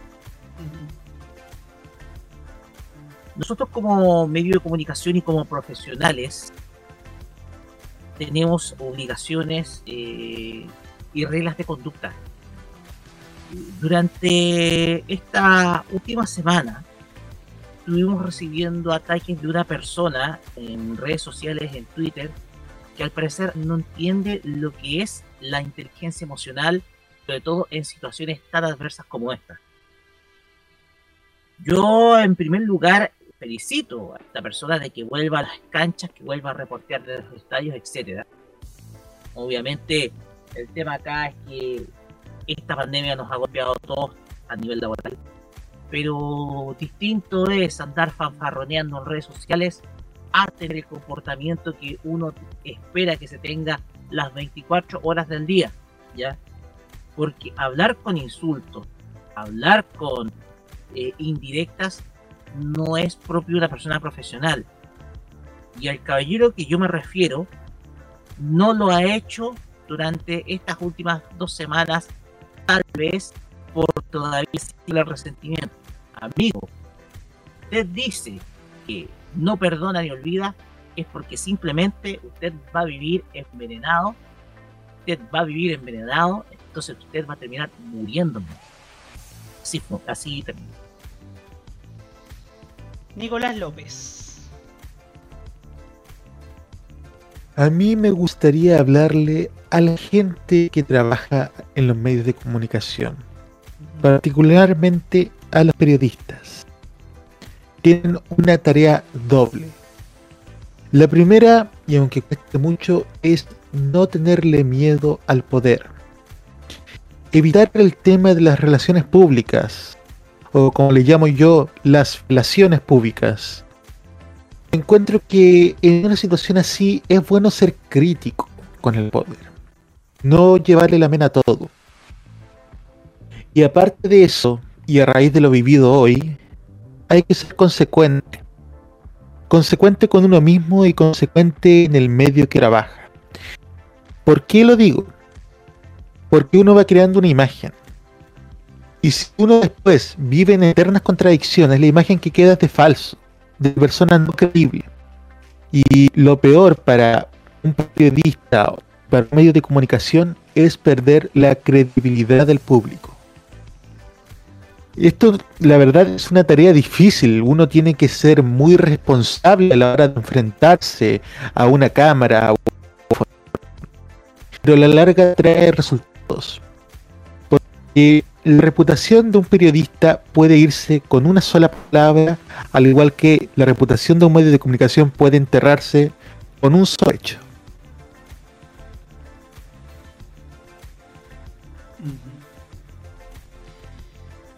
Pues bien, quiero terminar este programa diciendo algo algo que yo he meditado en esta en esta mañana. Nosotros como como como laborantes de un medio de comunicación tenemos la misión que es acompañar, que es informar y también servir, pero sobre todo acompañar. A mí me hubiese gustado, por ejemplo, que así como se habla todos los días de los porfiados de la pandemia, o las funas de- a los que se saltan el toque de queda o los que hacen fiestas clandestinas por las noches, cosa que es ineludible, que es una realidad de la cual nadie se puede se puede se puede quedar ajeno. Así como hablemos de hablamos de lo negativo, hablemos también de lo positivo. Hablemos de de, de gente que está haciendo cosas en pandemia y que está logrando importantes cosas en pandemia y que han logrado derribar ¿cierto? Los prejuicios que se le tienen, por ejemplo, a la música chilena, a los artistas chilenos, a los chilenos. Tenemos tanta gente que merece igual o mayor atención y más aún por elementos positivos. Este programa tal vez, tal vez va a ser crítico.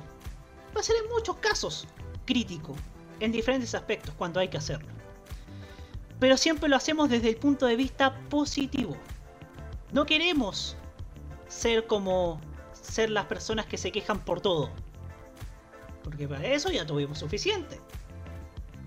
Queremos ser personas que aporten. Queremos ser gente que hace cosas, que está logrando cosas para que para para contribuir al bienestar mental de las personas.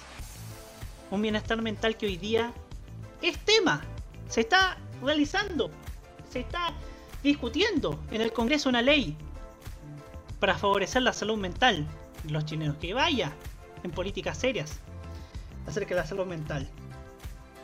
Entonces también necesitamos que los medios grandes den el ejemplo de programas más positivos, de espacios, segmentos más positivos que vayan a que le cambien ese estado de amargura que vivimos miles de personas.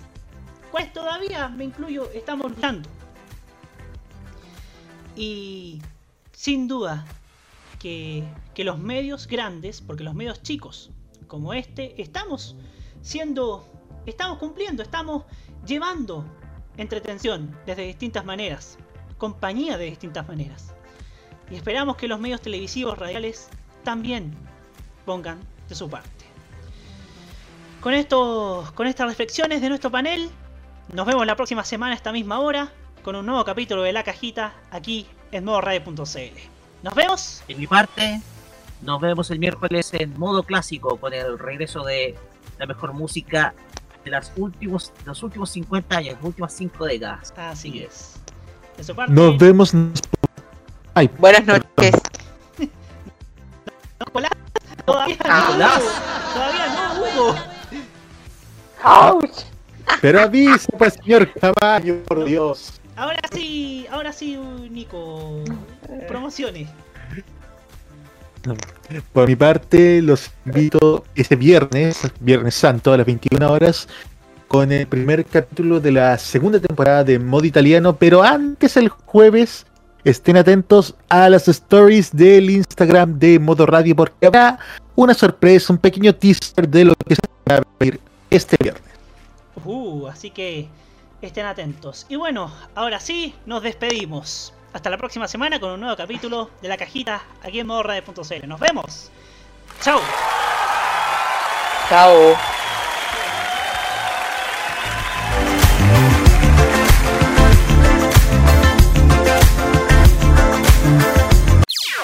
Las opiniones emitidas en este programa son de exclusiva responsabilidad de quienes las emiten y no representan necesariamente el pensamiento de modoradio.cl.